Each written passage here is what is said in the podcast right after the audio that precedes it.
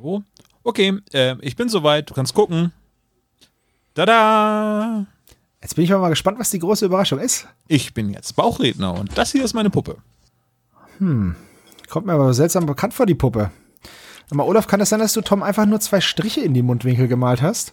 W- Was? Nee. Nein, nein. Hab's natürlich alles selber nachgebaut. Sieht doch täuschend echt aus, oder? Naja, zeig mal deine Kunst. Ja, Ja, ich bin bereit, leg los. ja, Ja, ich bin bereit. ja. Sag mal, Olaf, kann es sein, dass du bisher nur Ja sagen kannst? Hey, das ist ganz schön schwer. Also besonders M, N, F, G, B. Naja, dann musst du ja jetzt nur noch lernen, so eine Kackfolge zu sagen. Und dann kann dein Dummy den echten Tom eigentlich ersetzen. Okay, aus Ende. Olaf, nimm sofort die Hand hinten aus meinem Shirt. Und, und Sebo, das nimmst du sofort zurück. Ach, sieh an, ist ja doch der echte Tom. Und wehe, der Edding geht nicht mehr ab.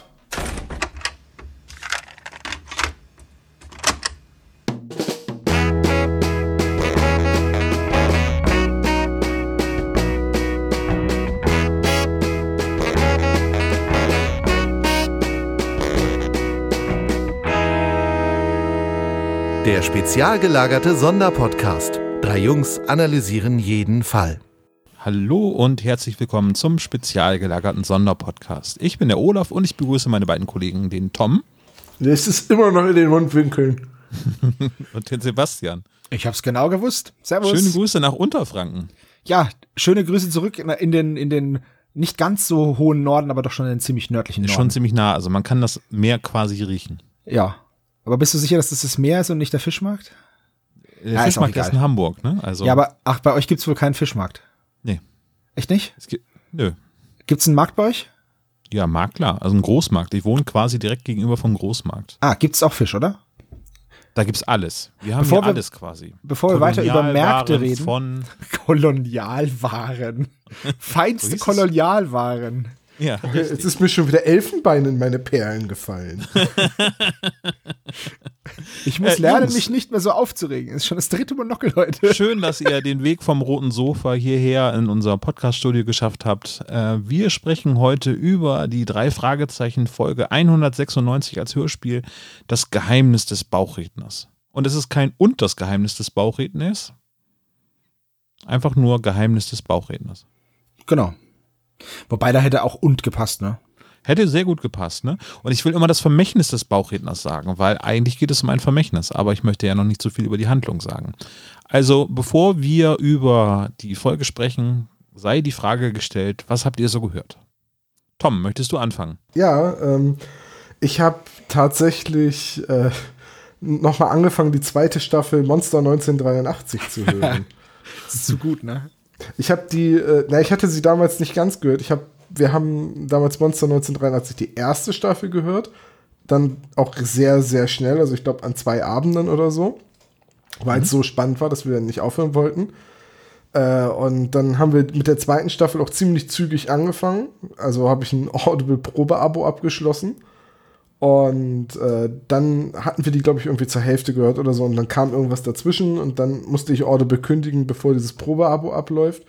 Und äh, jetzt vor kurzem habe ich gemerkt, dass ich wieder ein Probeabo für umsonst abschließen kann. Und habe ich gesagt, ja, jetzt könnten wir eigentlich noch mal die zweite Staffel hören.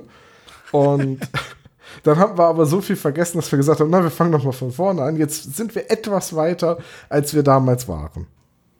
Du hast also nur Angst, äh, nochmal Evadion Menger unter die Augen zu treten, ohne dass du das wirklich inhaltlich wiedergeben kannst, was da passiert, oder? Naja, ich sag mal so, wenn der gute Iva wieder auf der Hörmich sein wird oder sein könnte, dann sollte ich bis dahin vielleicht auch noch Ghostbox und äh, Darkside Park gehört haben. Also Ja. Ich bin ihm nämlich letztes Mal auch unter die Augen getreten, ohne Monster 83 äh, weit gehört zu haben und ich habe mich sehr schlecht gefühlt, als ich dann und, wie fandst du es? Ich sagen musste, ja, ich hab's, bin noch nicht ganz durch.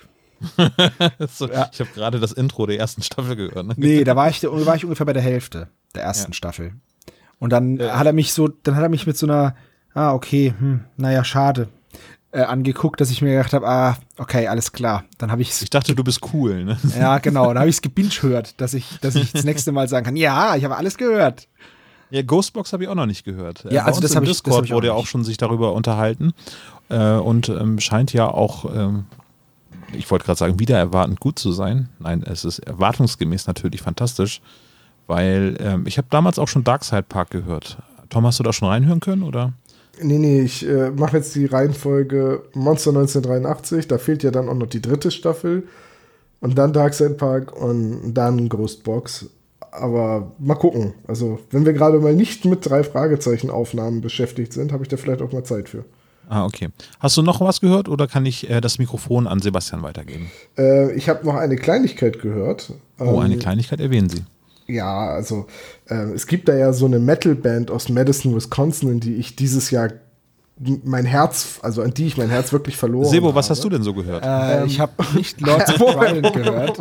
Ich weiß nämlich, dass es die Lords of Trident sind, schon wieder. Ja, die haben Nee, jetzt, die hatten jetzt den Europa-Release ihres letzten Albums, weil sie ja jetzt bei einem deutschen Label unterschrieben haben. Heike das Dine Album, Körting hat das gemacht? Ja, ähm, hat das ist da jetzt ein neues Album, also beziehungsweise eine Neuauflage des Albums und die enthält zwei zusätzliche Tracks und die habe ich natürlich rauf und runter gehört. Ja, er hat sich den Remastered Digipack gekauft. Und, ja. So, ich Digi, komme aber ne, nicht wie den Digi, ja, digital, genau, wie sondern Digi. einfach wie, wie Digger. Ne? Den, Ja, weil- das, gekauft habe ich das Album tatsächlich dann nochmal. Äh, und äh, stehst du im Zusammenhang mit diesem äh, Plattenvertrag oder hat sich das von alleine ergeben? Nee, das hatte sich schon ergeben, als ich gerade auf die Band gestoßen bin. Also, ich habe die ja damals entdeckt, habe gesagt, so, oh, die muss ich unbedingt mal live sehen, aber die sind so klein und unbedeutend. Äh, Wie soll das denn jemals passieren? Und dann eine Woche später kam so eine E-Mail an äh, alle Patreon-Unterstützer. Äh, wir machen übrigens bald eine Europatour und unser Label ist in Deutschland. Also haben wir vier oder fünf Auftritte in Deutschland. Ich so, okay, ich äh, muss dahin. Und ein Termin ist bisher äh, bekannt und das ist am 4. Oktober in Marburg. Ich wollte gerade sagen, am 23.11. 23.11. in Bremen. Nein! Ja, da, macht, da macht ihr das ohne mich. Du spinnst wohl. Na gut, wir, wir setzen einfach eine Bauchrednerpuppe mit drauf. Ich habe so eine Genau. Bärtpuppe hier. Hat das eigentlich eine nähere Bedeutung, dass du immer die Bärtpuppe ins Gespräch bringst, wenn es darum geht, mich zu ersetzen, oder ist es nur, weil du diese Puppe hast? Ich habe diese Puppe, die habe ich damals beim Radio gewonnen und äh, es gab Ernie und Bert als Handpuppen zu verlosen und ich habe dem Den uncoolen gewonnen. Sag's ein, doch, ein, wie es ein ist. junges Mädchen hat auch mitgemacht bei dieser Verlosung und die durfte sich dann aussuchen, ob sie Ernie oder Bert haben wollte. Und die hat natürlich den coolen genommen, ist klar. Ja, ich hätte auch sehr gerne Ernie gehabt. Ich habe auch überlegt, ob ich mir noch dazu kaufe. Aber, ja, du kannst den eigentlich kannst du ihn nicht alleine sitzen lassen, das ist schon richtig. Ja, aber Also du, du sagst nicht das mit der Bärtpuppe immer, weil du mir irgendwelche Ähnlichkeiten mit Bärt unterstellen willst. Nö, nö, nö. Die Frisur passt ja, Frisur, oder? Genau.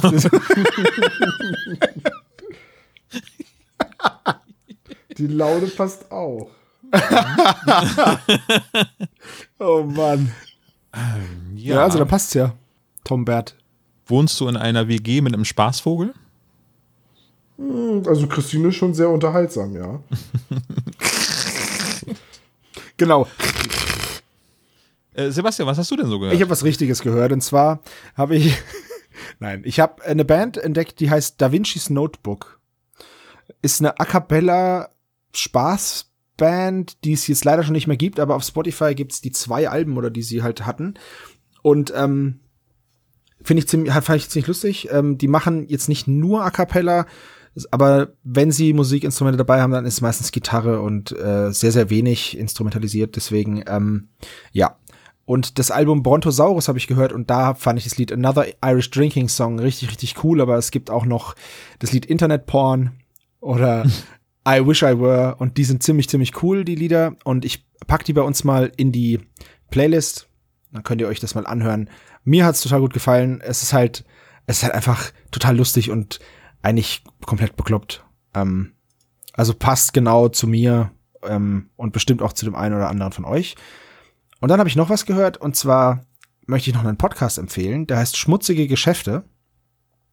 Ein und der ist Crime von- Pod- Podcast? Genau, ist ein True Crime Podcast. Ich bin ja mega der True Crime Fan und ähm, der ist von Better Besser Podcasts heißen die, Besser Podcasts und da geht's um Wirtschaftsverbrechen. Habe ich am Anfang gedacht, ah, Wirtschaftsverbrechen, voll spannend, aber Junge, Junge, also ähm, hört euch das mal an, aber ihr werdet danach, also zumindest ging's mir so, ich habe jetzt echt schon viel True Crime gehört, aber ich war, das hat mich wirklich teilweise echt bedrückt.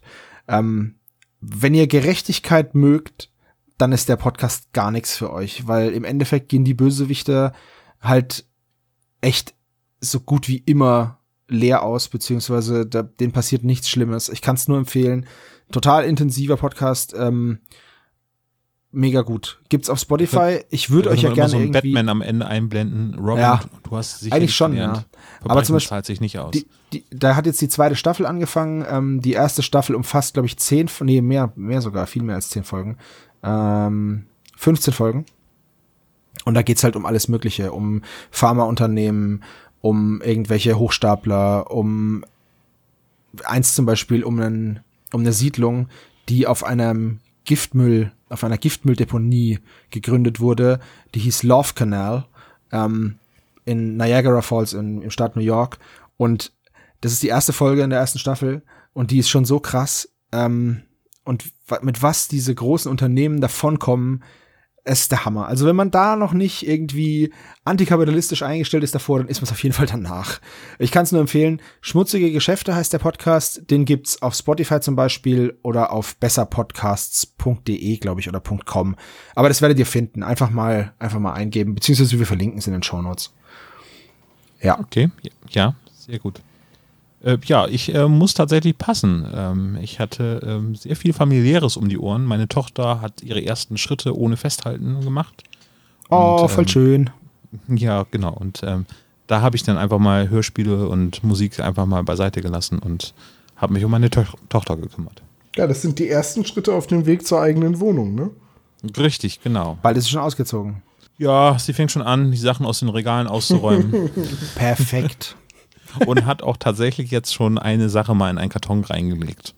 Also, ja, so langsam heißt es Abschied nehmen. War eine schöne Zeit, ne? So eine Trennung auf 20 Jahre hinweg wird das dann. Siehst du, deswegen habe ich einen Hund, weil der kann nicht alleine. Doch, der kann an der Leine. Uh, bevor es jetzt noch schlimmer wird mit den Wortspielen, lass uns doch zurückkommen ähm, zu unserem eigentlichen Thema. Geheimnis des Bauchredners. Wollen wir mal kurz die Fakten durchgehen? Können wir gerne machen. Buch Nummer 195, Hörspiel Nummer 196. Aus dem November 2018 das Hörspiel, am 30. November erschienen. Und damit ist es schon Schütze. Sorry. Richtig, ja. Vor allem ist es eine der neuesten Folgen, wenn nicht sogar die neueste, die wir bis dato besprochen haben. Ja, ja. in der Tat. Wir haben ja nur andeutungsweise mit André über Folge 200 gesprochen. Ja. Ja das konnten wir ja, da konnten wir ja Und auch das alles schlecht drüber rausgeschnitten, genau. Das kann natürlich sein, ja. Danach kam nur noch im Auge des Sturms die Legende der Gaukler, der grüne Kobold und dann schon die 200. Von André Marx geschrieben, sie- äh, 2017 ist das Buch äh, äh, erschienen. Das Ja. habe ich damals auch im, im Urlaub gelesen. Hatte mich äh, einmal aufgrund, weiß nicht, das Cover fand ich ansprechend. Nicht das beste Silvia Christoph Cover meiner Meinung nach, ähm, aber hatte mich auf jeden Fall angesprochen. Ah, die Augen sind schon creepy von der Puppe, ne? Ja. Creepy, wie Äh, wenn man die Bücher heißt. übrigens kauft, äh, ähm, sind die ja meistens eingeschweißt, dann kann man auch gar nicht sehen, wer der Autor ist. Autor ist, nicht Autor ist, ja. Aber mein Gott, wer, wer kann noch sprechen? Ja, ich muss sagen, ich habe die Folge erst jetzt zur Vorbereitung gehört. Ich, vorher kannte ich die gar nicht. Mhm. Ich habe viele von den neueren Folgen noch nicht gehört. Äh, Buch von André Marx, äh, Hörspielproduktion von Heike Dinen Körting und André Minninger. Mittel, mittel, mittelmäßig viele Sprecher, würde ich sagen, ne? Wobei ich sogar bei einigen Sprechern kaum noch weiß, wer irgendwie das ist. Ich musste auch sehr, sehr viel googeln. Sind Bei den zwölf. Sprecher äh, aufgeführt und ein Erzähler. Also einmal ähm, Patricia Osborne ist wieder Barbara Focke, wie damals schon in der singenden Schlange. Es sind 35 Jahre dazwischen, glaube ich, ne? Ja, kommt, ne, ich glaube 1980 war die singende Schlange oder ich weiß es nicht. Keine Ahnung. Ich, ist geraten, ne? Ist Folge 24. Nee. Jetzt nichts Falsches sagen. Ist es 24? Äh, 25 ist das. 25. Ah, Die erste Jubiläumsfolge eigentlich.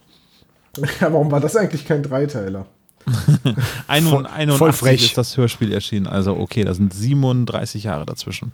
So, äh, Barbara Focke hat auch mitgespielt im versunkenen Dorf und eine kleinere Rolle in ähm, der bedrohten Ranch. Allerdings wird man sie da in der Neuabmischung nicht mehr hören, weil sie da ersetzt wurde durch ähm, Hansi Jochmann. Also in der Neuabmischung, die man jetzt ja nur noch kriegt, äh, fehlt Barbara Focke dann sogar. Warte mal, ist das echt so? Haben die da die Sprecherin ausgetauscht? Also es ist ja auch so, dass Tante Mathilda und äh, auch Titus Jonas in der bedrohten Ranch. Nee, Tante Ja, in Mathilda ist richtig, aber in der Titus Jonas. Originalabsprechung war es Peter Kirchberger und der Ja, wurde richtig. dann in der Neuabmischung durch äh, Andreas Hansi Beuermann Jochmann? ersetzt. Zumindest wenn ich jetzt den Internetquellen äh, vertrauen kann, weil ich habe natürlich nicht die alten Kassetten hier, um nachzusehen. Also was mir noch aufgefallen ist, ist, dass die Nebenfigur der Sunshine auch eine wiederkehrende Rolle ist, ne? Ja, von der feurigen Flut. Da genau. Die war nämlich in der feurigen Flut und auch mit derselben Sprecherin, Dagmar Dreke. Ähm, das war 2011. Mhm. Also da haben sie diese, echt- diese kleine Rolle der Sunshine noch mal, noch mal reingebracht. Finde ich eigentlich ganz cool. Weil Tante Patricia kommt ja in der feurigen Flut gar nicht vor. Die ist ja da im Urlaub irgendwie. Ne? So war das. Ja, genau. Es wird über sie geredet, aber Ellie kommt halt vor. Ähm, ja. Und hier ist es genau umgekehrt. Hier wird über Ellie geredet und sie kommt nicht vor und dafür ist ihre Tante da. Tante Patricia ist, man hörte schon, dass sie gealtert ist, aber von der ganzen äh, Tonation her und so klingt das so, als wenn die irgendwie nie jemand anders gesprochen hat, außer Ja. Tante Patricia. Ne? Ich finde es auch schön. Also, da würde mich jetzt mal so interessieren, ob man jetzt, wenn man nach so vielen Jahren eine Rolle neu äh, spielen muss, ob man sich dann hinsetzt und äh, sich die alte Folge anhört, wie habe ich das damals gesagt, dass ich wieder so die gleiche Stimmlage hinkriege. Wahrscheinlich, ne? Also ich glaube, ich würde das auch so machen. Also jetzt vielleicht, vielleicht haben wir ja irgendwann mal die Gelegenheit, das in, in Erfahrung zu bringen, wer weiß. Ja, genau. So, ähm, dann nächste Sprecher, über den ich sprechen möchte, ist äh, Van Daan. Jean-Claude. Jean-Claude Van Weißt du, woran ich bei Van Daan immer denken muss? Weil's, weil er an Wantan Meistersuppe. Ach so.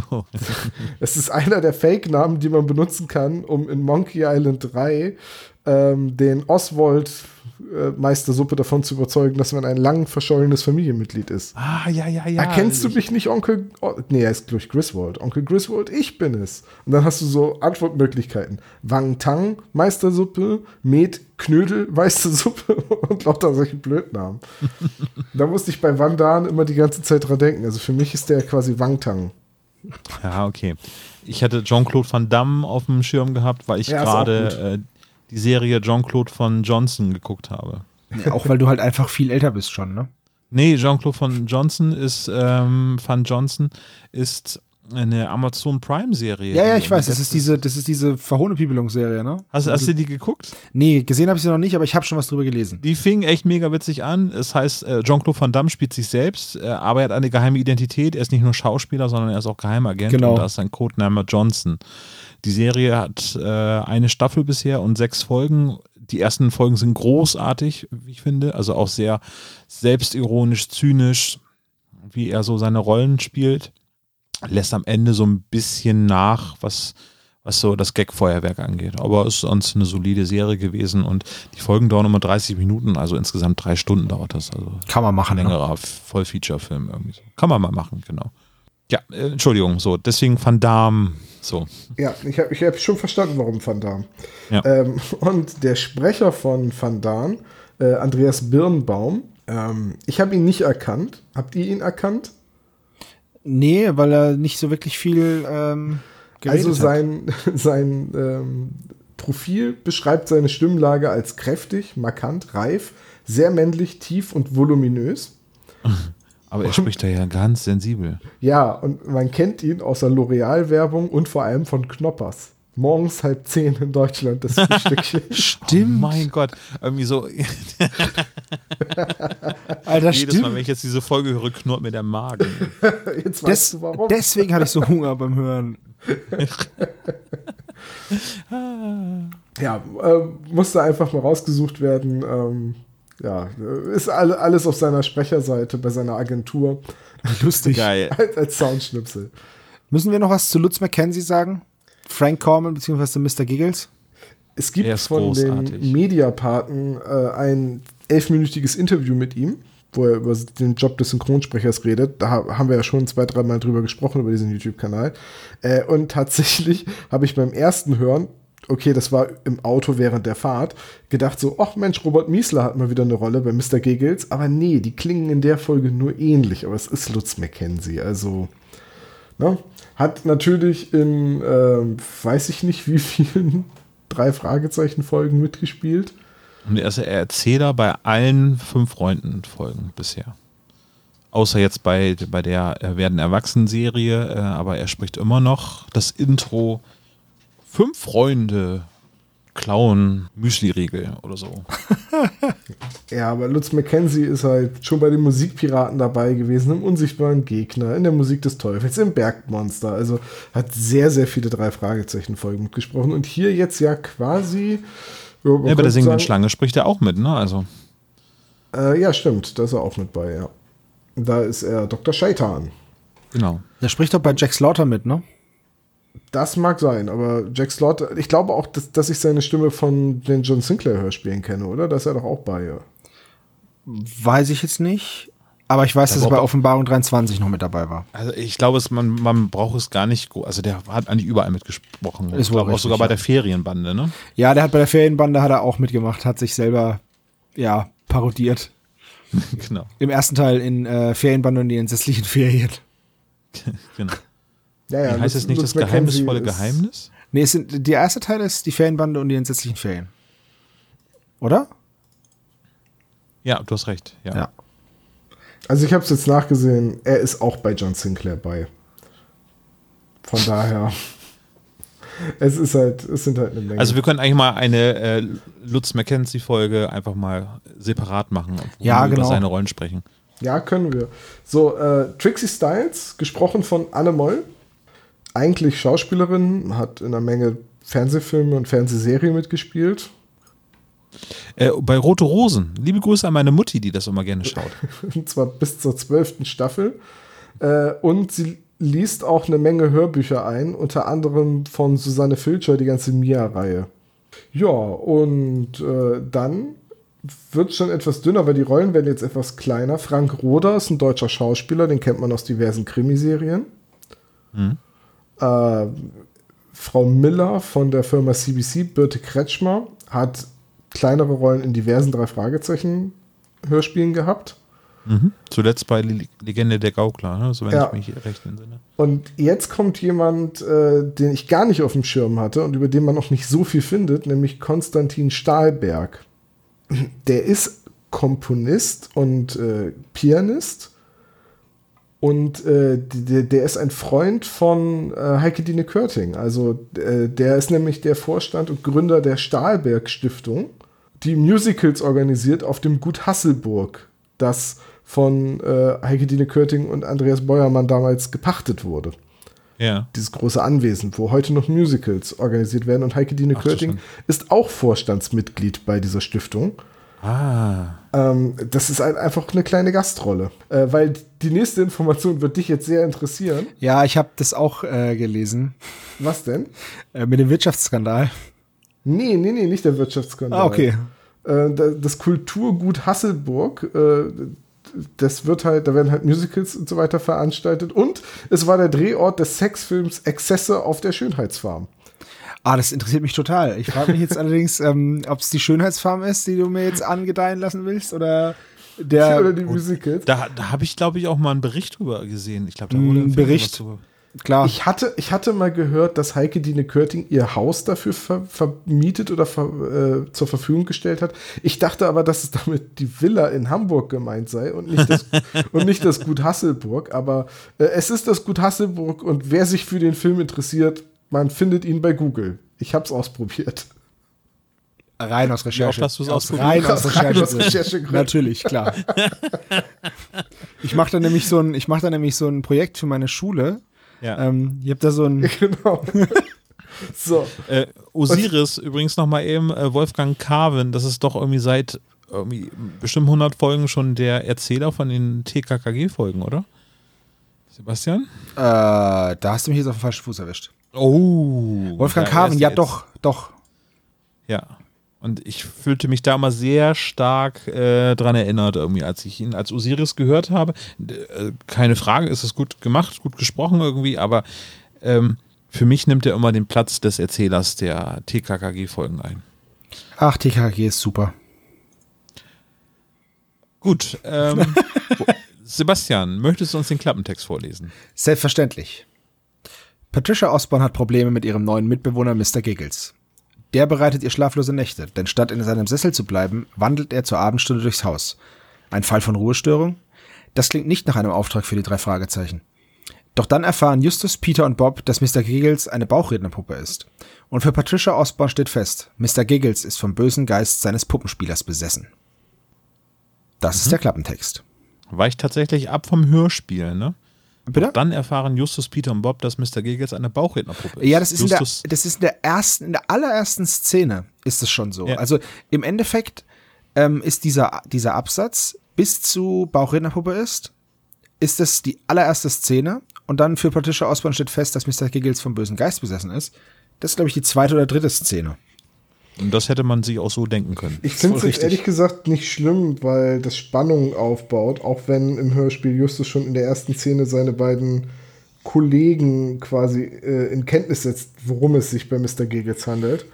Eigentlich ist das ganz cool sogar, weil, Ja, es ist tatsächlich spannender als im Hörspiel. ja, wird halt nichts gespoilert. Keine Frage, aber trotzdem sehr, sehr guter Klappentext. Ja, auch nicht zu reißerisch, sehr auf den Punkt. Ich finde den Namen Mr. Giggles so derbe gruselig. Weil, also, findet ihr, findet ihr so, so Holzpuppen eigentlich gruselig? So Bauchrednerpuppen? Ja, Das ist witzig, schon, ich habe da heute noch drüber nachgedacht, ja.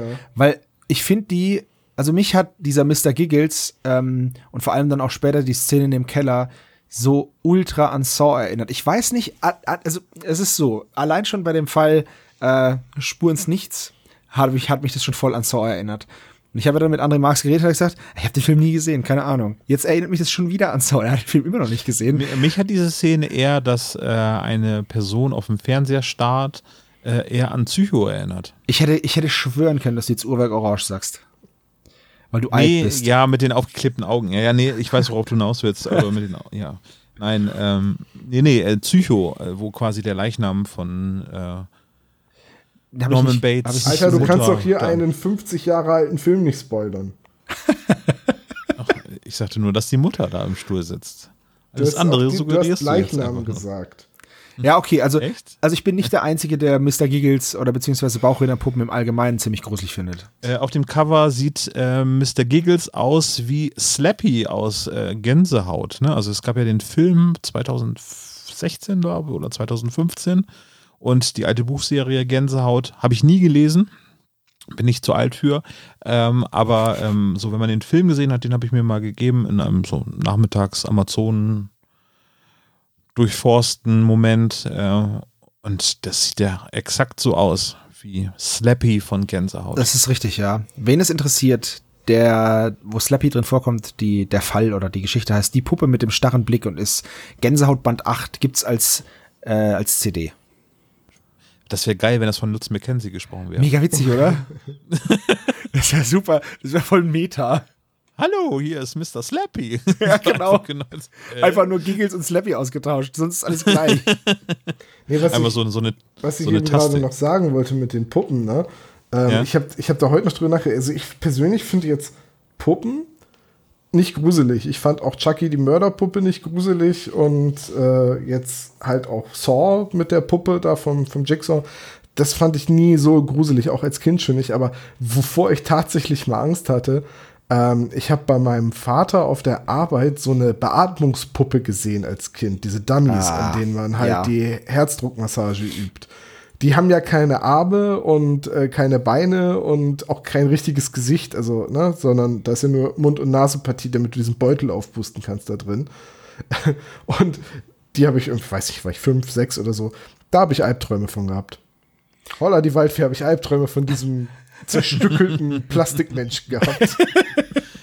ja, so wie du das jetzt sagst, klingt das auch mega gruselig.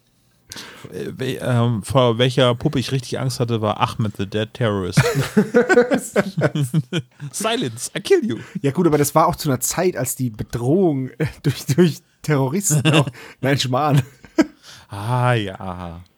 Aber ihr, ihr kennt beide, okay. Ja, ja, Das klar. war so jetzt zu meiner Abi-Zeit, glaube ich, oder? Ja, ich Ja, glaube, wir haben uns das in der Schule sowas, über ja. die Flure zugerufen. Nee, aber wo du es Silence. gerade übrigens erwähnt hast, Chucky, die Mörderpuppe, ist gerade heute wieder im Kino angelaufen. Ein Remake. Oh, toll. Und jetzt kommt dann auch noch Annabelle 3 raus. Liebe Hollywood, Ja. liebe Hollywood-Dudes, denkt euch mal was Neues aus. Äh, tatsächlich in der Neuverfilmung von Chucky ist Chucky ja so eine animatronische Puppe, glaube ich. Richtig? Und, Das ändert äh, alles. Die Hauptrolle, also die Mutter in dem Film wird gespielt von Aubrey Plaza. Und Oh. äh, die ist mir natürlich in bester Erinnerung als äh, April aus äh, Parks and Recs, also Park and Recreations. Da haben wir wieder mal die Anspielung auf Parks and Recs eingebaut. Sehr schön. I Sehr regret nothing. The end.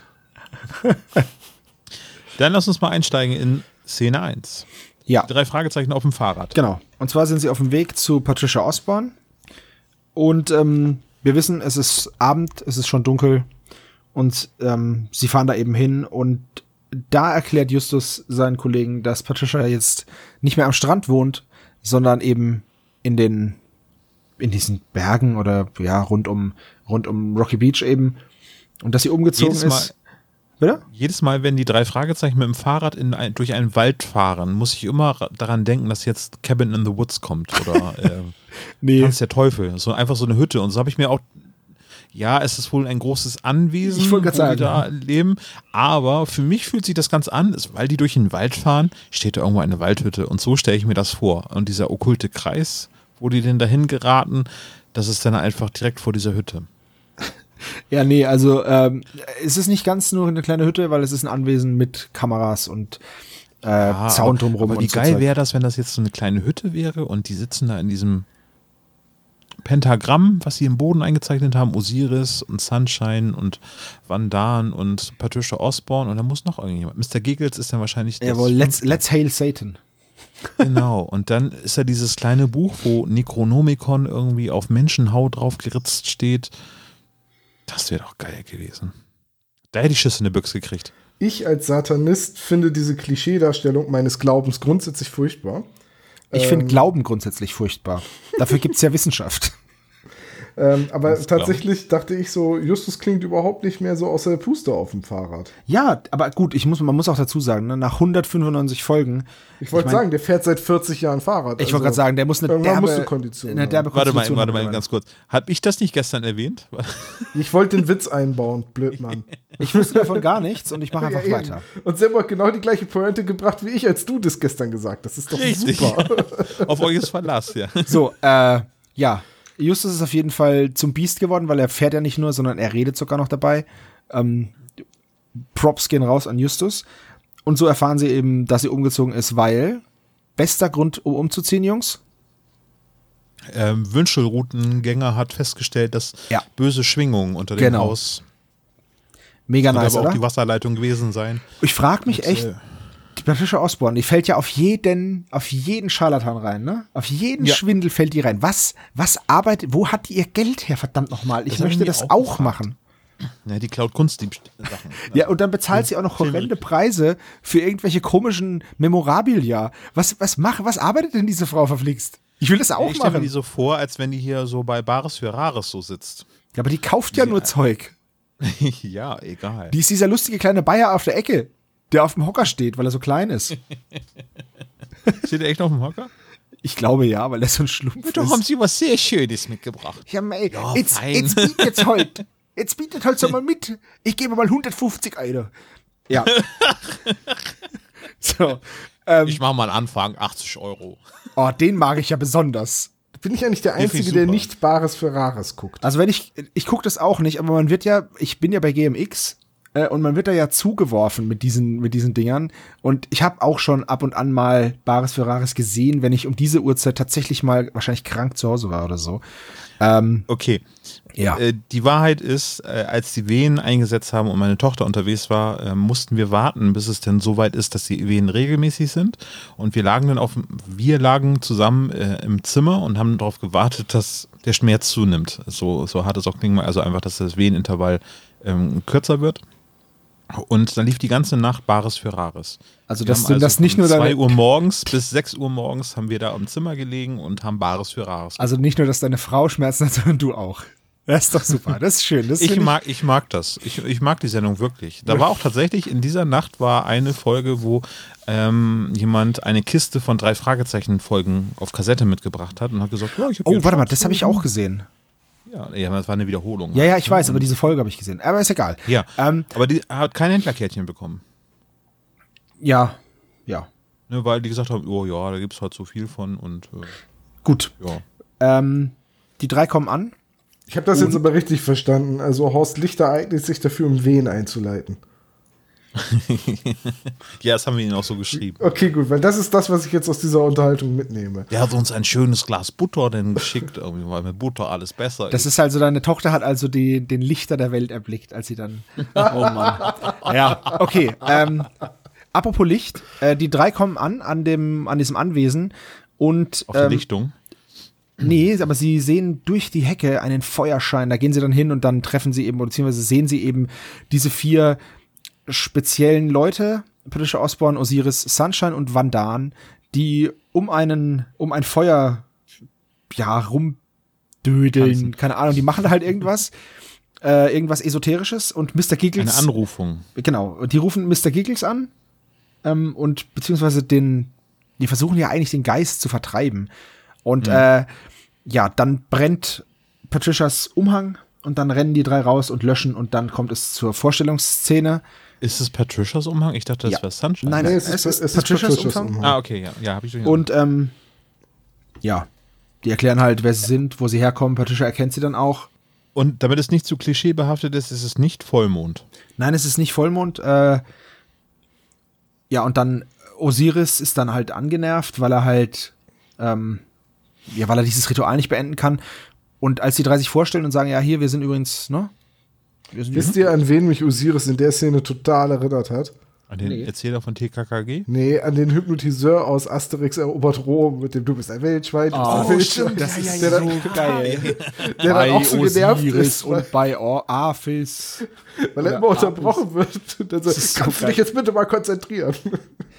Uh, mit diesen Glotzern kannst du bestimmt gut im Dunkeln lesen. selber und ja. Genau, er er denkt doch am Ende, dass er ein Wildschwein ist, ne? Ja, weil Asterix ihn immer wieder ablenkt, bis er dann immer sagt, ich bin ein Wildschwein, ich bin ein Wildschwein. Das ist so super. Aber das ist sowieso, das ist Asterix erobert Rom, ne? Mit den, mit den Prüfungen. Richtig. Das ist eine super, Bester Asterix-Film, ein finde ich. super Film. Ich finde diesen, ich finde diesen Gaius Pupus, der dann immer rumläuft, finde ich so geil. Damit sehe ich die Aufgabe als erfüllt genau. Das ist das Feld der Toten.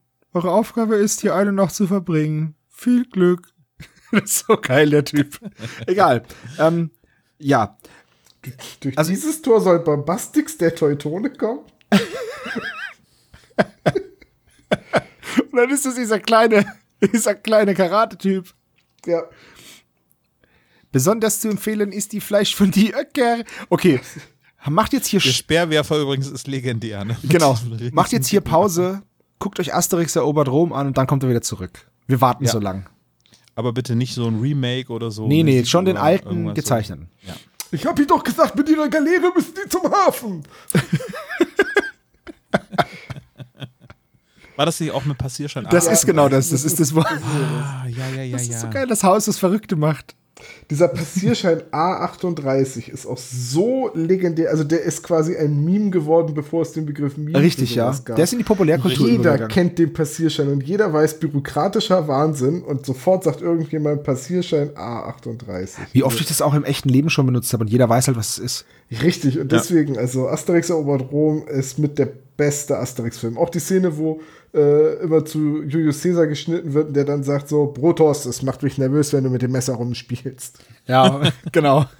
Und man hört immer ich dieses, finde auch sehr schön, wie, wie Obelix mit der Münze schnippt. wo es dann am Ende im Auge hat. Nee, nee, er schnippt und dann irgendwie, er schnippt die halt in den Himmel und die kommt halt nicht wieder runter. Ach so, das ja. Das ist so, hä?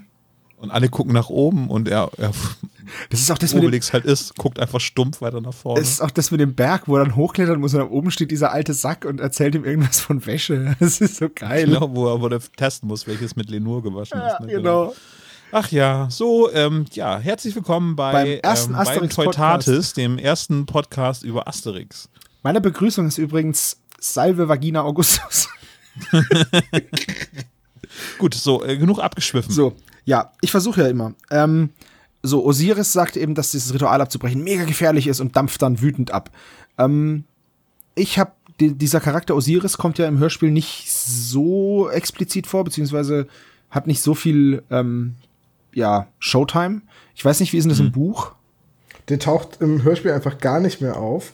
Im Buch gibt es noch eine Szene, wo sich Peter und Van Daan in der Wohnung von ihm verstecken und äh, ihn dann mit einem Freund belauschen, der ihn besuchen kommt. Und dann kommt halt raus, dass Osiris ein Hochstapler ist, der sich öfters mal andere Namen gibt und mit so esoterischem und äh, okkultem Firlefanz leichtgläubigen Leuten Geld aus der Tasche zieht. Also der ist einfach Trickbetrüger.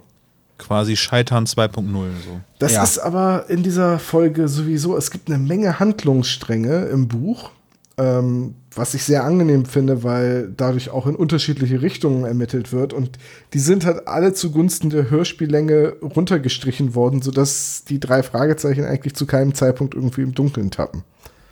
Ja. Das ist richtig, aber ich finde trotzdem, dass es, ähm, ich finde es nicht störend im Hörspiel. Das war auch mit dem veganen Supermarkt, da fängt das auch richtig an. Ne? Peter geht auch da zu diesem veganen Supermarkt. Ja, ja. Nee, das ist, das ist Justus. Justus, Justus, genau, geht ja. in den Supermarkt. Äh, das Peter ist halt, geht- aber da kommen wir gleich zu, weil. Ja, genau. Ja. Ja. Also da ist eigentlich die erste Szene dann auch rum.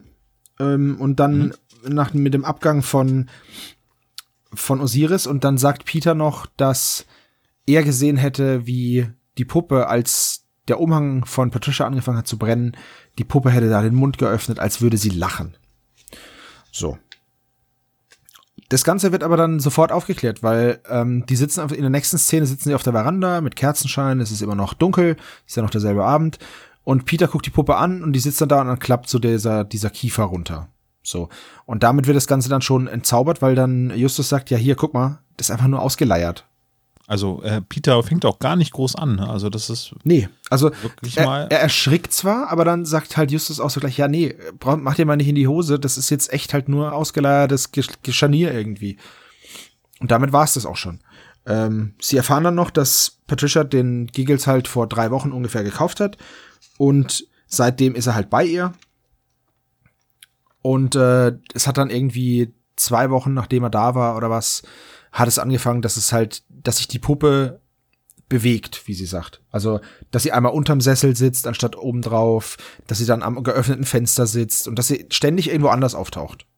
Genau, aber später, also äh, Peter wächst immer mehr in diese Angst hinein, also die, oder die Angst wächst in ihn äh, im Laufe der Folge, weil sich halt immer mehr Sachen nicht erklären lassen, auch über die Logik, die Justus immer irgendwie präferiert. Und ähm, das wird dann, steigert sich dann irgendwie, ne? Peters Angst irgendwie vor dem, Das ist richtig. Und es wird auch noch so mit, mit diesen ganzen, die Hintergrundmusik, beziehungsweise diese, diese, wie heißt das, Ambient Sounds, wie nennt sich das? Äh, Stimmungsgeräusche, ähm, die tragen da noch einiges dazu bei. Also die sind mir da aufgefallen, nicht negativ, sondern aufgefallen, dass damit gearbeitet worden ist. Ich weiß nicht, ob das, Ja. ob die das, das ist ja eigentlich schlecht, wenn man es merkt, aber ich habe ja auch extra drauf, aufge, äh, drauf aufgepasst, also drauf Ja, geachtet. aber insgesamt wird eine sehr schöne Stimmung erzeugt. Ja. Ich finde auch, ähm, wir hatten uns ja schon mal darüber unterhalten, dass es immer natürlich schwierig ist, irgendwie einen neuen Sprecher oder einen neuen Erzähler sich daran zu gewöhnen. Und ähm, ich war mit der Performance von Axel Milberg so, ich kann das halt nur als Laie irgendwie äh, mir so anhören, sagen, bin ich noch nicht so richtig mit warm geworden. Aber in dieser Folge, finde ich, ist es bisher seine beste Erzählerleistung bei den drei Fragezeichen. Also ich muss sagen, ich habe der, ich weiß nicht, welche Folge die erste war, wo er gesprochen hat. Das müsste ich jetzt nochmal schnell nachschauen, dass ich nichts Falsches sage. Eine silberne Abulett. Ja, okay. Also auf jeden Fall fand ich ihn nur in der allerersten Folge ungewohnt, aber ich fand ihn echt gut. Also der hat mir schon immer gefallen. Ich mag halt auch die Stimme von Axel Milberg und ich kannte die schon vorher aus einigen Hörspielen und so oder beziehungsweise Hörbüchern und ähm, ich, ich mag dem seine Stimme. Also ich hatte klar dieses dieses Gefühl so, hm, okay, da ist ein neuer, aber ich fand den echt mega passend, Alter. Schon. Das würde ich also ich wollte nie, der hat nie richtig schlecht gesprochen irgendwie so, aber ich finde jetzt hier so, wahrscheinlich ist dann die Eingewöhnungsphase für mich rum gewesen irgendwie und ähm, das, die Sehnsucht nach ähm, Thomas Fritsch oder Peter Passetti oder so ist dann halt eben so weit verklungen, dass ich jetzt in dieser Folge, die habe ich jetzt auch natürlich ein bisschen intensiver gehört als die anderen Folgen, weil wir über die noch nicht so viel gesprochen haben. Äh, aber so hier fand ich Axel Milberg richtig gut. Das ist ja schön, dass Also- deine, dass deine Fremdelphase damit auch rum ist. Das finde ich gut. Ja, ne? Finde ich auch schön, ja. Naja, es ist, ist ja einfach so, ne? Gut, was sie dann noch in der Szene erfahren, ist, dass die Puppe nicht nur irgendwo rumsitzt, sondern eben auch kichert. Also sie kann wohl auch Geräusche von sich geben. Ähm, Das sagt Sunshine. Und die möchte auch, dass die drei Fragezeichen den Fall übernehmen, während Patricia sagt, ja, ich brauche euch nicht. Und dann sagt Justus, ja, sie haben ja auch letztes Mal gedacht, dass sie uns nicht brauchen und da war das ja mit dem Asmodi. Und dann sagt sie, ja, das stimmt, der Asmodi war echt voll der Hochstapler, aber dieses Mal sind es wirklich Geister. Wo ich mir denke, Ist, das, ist das auch schon die Szene, wo sie sagt, äh, dass sie sich in Purpur kleidet, weil Purpur bietet Schutz und dann sagt Bob so, oh ja, das habe ich auch schon mal gehört. äh, das kommt im Hörspiel nicht vor, Oh, dann ist das aus dem Buch. Oh, Entschuldigung. aber das kann durchaus sein. Also Aber, das ist, aber es ist schade, dass das im Hörspiel nicht vorkommt, weil das natürlich eine Anspielung auf die äh, singende Schlange ist. Stimmt, ist, ist eigentlich echt schade, weil gut, man hat diese Anspielung, man hat die, An die Anspielung oder diese Verknüpfung halt mit Asmodi, ne? Ähm, Ja, es, du, es, sind so, es sind so ein paar Stellen im, im Hörspiel, wo ich gedacht habe, so, na, ein Nebensatz mehr und man hätte den Buchbezug quasi erhalten können. Aber gut. ja.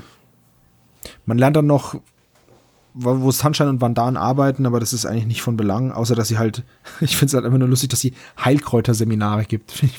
Wie, wie kann ich mir das denn vorstellen?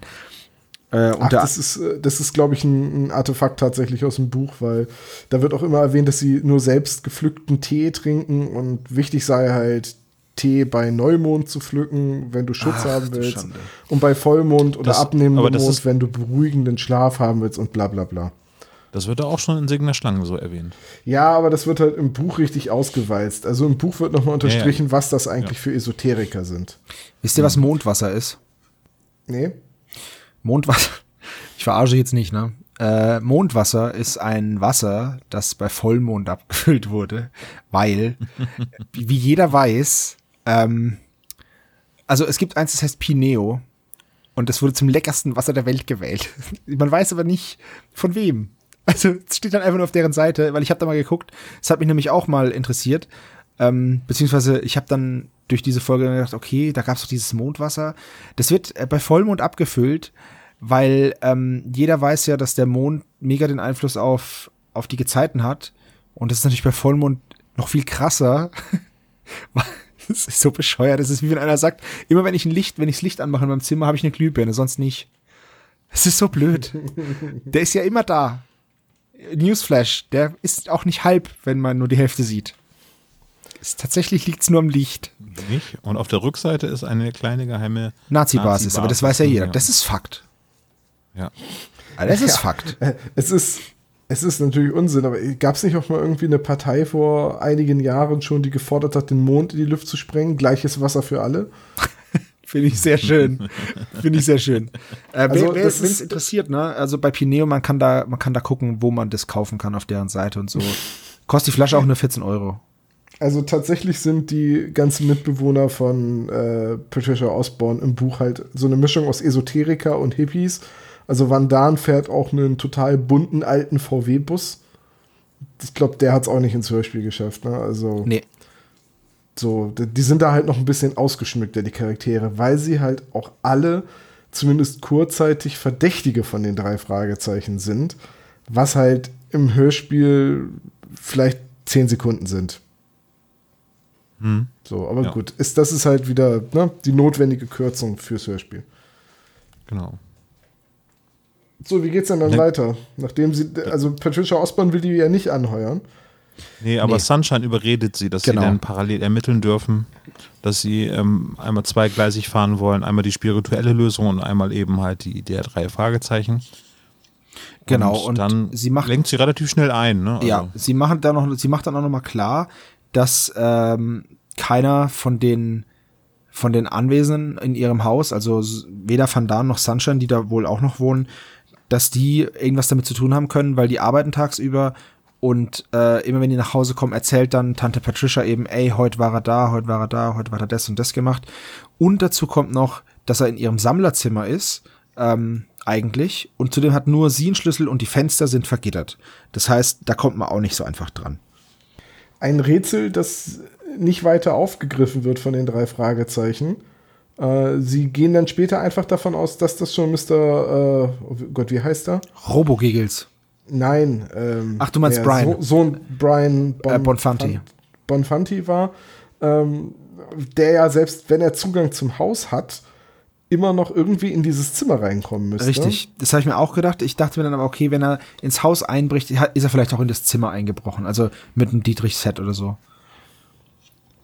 Richtig, ja, habe ich mir auch so vorgestellt. Und jetzt kommt es noch so. zu einer Schocker-Szene. Denn ähm, gerade als die Visitenkarte vorgelesen wird, äh, wird Patricia unterbrochen. Van Daan kommt rausgerannt und sagt, dass in der Küche was ganz Schlimmes ist. Und dann gehen sie rein und dann ist tatsächlich mit Blut an die Wand geschrieben. Ähm, so werdet ihr mich auch nicht los. Und ist dann unterschrieben noch mit F.C. Fitzcarraldo. Genau, Fitzcarraldo. Flash, Flash Corden. Die waren das alle. Nee, steht natürlich für Frank Corman, den Puppenspieler, dessen Puppe eben Mr. Giggles ist. Und ähm, was macht man, wenn man Blut an der Wand hat mit einer mit einer Botschaft? Man wischt's weg. Ist doch klar. Es ist halt auch Bin Blut. doch gar nicht mehr weiter drauf eingegangen. Es wird nicht nachgeforscht, was für Blut Richtig, genau. Es, Justus sagt einfach, ja, ist kein Menschenblut. ich meine, die Wahrscheinlichkeit ist gering, dass es Menschenblut ist. Aber er weiß es Mic halt drop. nicht. Er weiß es halt nicht und er sagt einfach, ja, ist kein Menschenblut. So, tschüss. Und dann gehen sie eben. Ähm, ist da im Buch noch was näher dazu beschrieben, Tom? Äh, nee, im Buch ist nur, dass äh, Justus noch fragt, ob es vielleicht rohes Fleisch im Haus gäbe, das quasi als Quelle für das Blut genutzt ja, werden könnte. stimmt, sagt er im Hörspiel auch, aber es ist ja kein Star. Nee, natürlich nicht. Das sind wahrscheinlich alles Vegetarier oder Veganer. Ich meine, ne? So, Richtig. die sollen doch Hippies sein, richtige Hippies. Ähm, Das ist- nee, das ist auch nicht näher. Also es ist dann ja auch später ziemlich deutlich, dass das äh, Mr. Bomfanti selbst war. Wo der spontan den Eimer Blut hatte, ähm, keine Ahnung. Das ist eben auch das Ding, weil es muss passiert sein. Das heißt, dieser Brian Bonfanti muss da gewesen sein, als die beiden, äh, als die vier Leute draußen waren zu diesem Ritual. Anders geht's nicht, weil vorher waren sie drin und dieser, dieser Verzögerung, diese zeitliche Verzögerung äh, wird halt damit erklärt, dass Van Daan halt einfach 20 Minuten nicht in der Küche war, ähm, sondern erst in einem anderen Zimmer und dann wollte er halt was trinken und dann ist er in die Küche und dann hat er es gesehen. Dann ist die Szene auch vorbei. Die drei sind engagiert. Und auf dem Rückweg überlegen sie dann, wer, wer den wohl spuken lassen kann. Weil für Justus ist klar, ist nichts Übernatürliches. Irgendeiner ist dafür verantwortlich. Und äh, da glaubt ihm auch Peter. Bob soll dann recherchieren über Van Daan und Osiris, wer das ist, weil die haben natürlich vergessen, nach den Klarnamen zu fragen.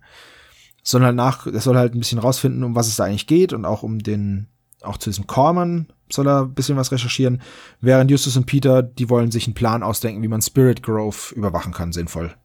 Nicht, dass sie schon ein ganzes Arsenal an Überwachungskameras und so weiter schon Richtig, ja. eigentlich in der Zentrale rumstehen haben. Das ist richtig, ja. Müssen sie noch mal drüber nachdenken, was sie jetzt gerade für coole Sachen einsetzen können. Und dann muss ich sagen, kommt eine Szene, die finde ich ziemlich gruselig, aber so aus meinem persönlichen Empfinden. Und zwar kommen sie halt an, mitten in der Nacht, an so eine Kreuzung, wo sie sich trennen wollen und dann steht da halt ein Auto, beziehungsweise Scheinwerfer sehen sie halt und dann gehen die aus.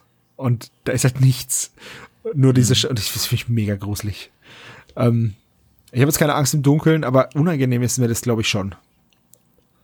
Wenn so ein Licht gerade ausgeht, so. Naja, na halt, weil die, die sehen das halt, dass sie verfolgt werden, weil Bob dann sagt, ey, ich habe das schon mal gesehen, das Licht. Weil es halt, es wird, es wird halt beschrieben, dass es halt besonders eckige Scheinwerfer sind und nichts, nichts Gewöhnliches, sondern was Außergewöhnliches.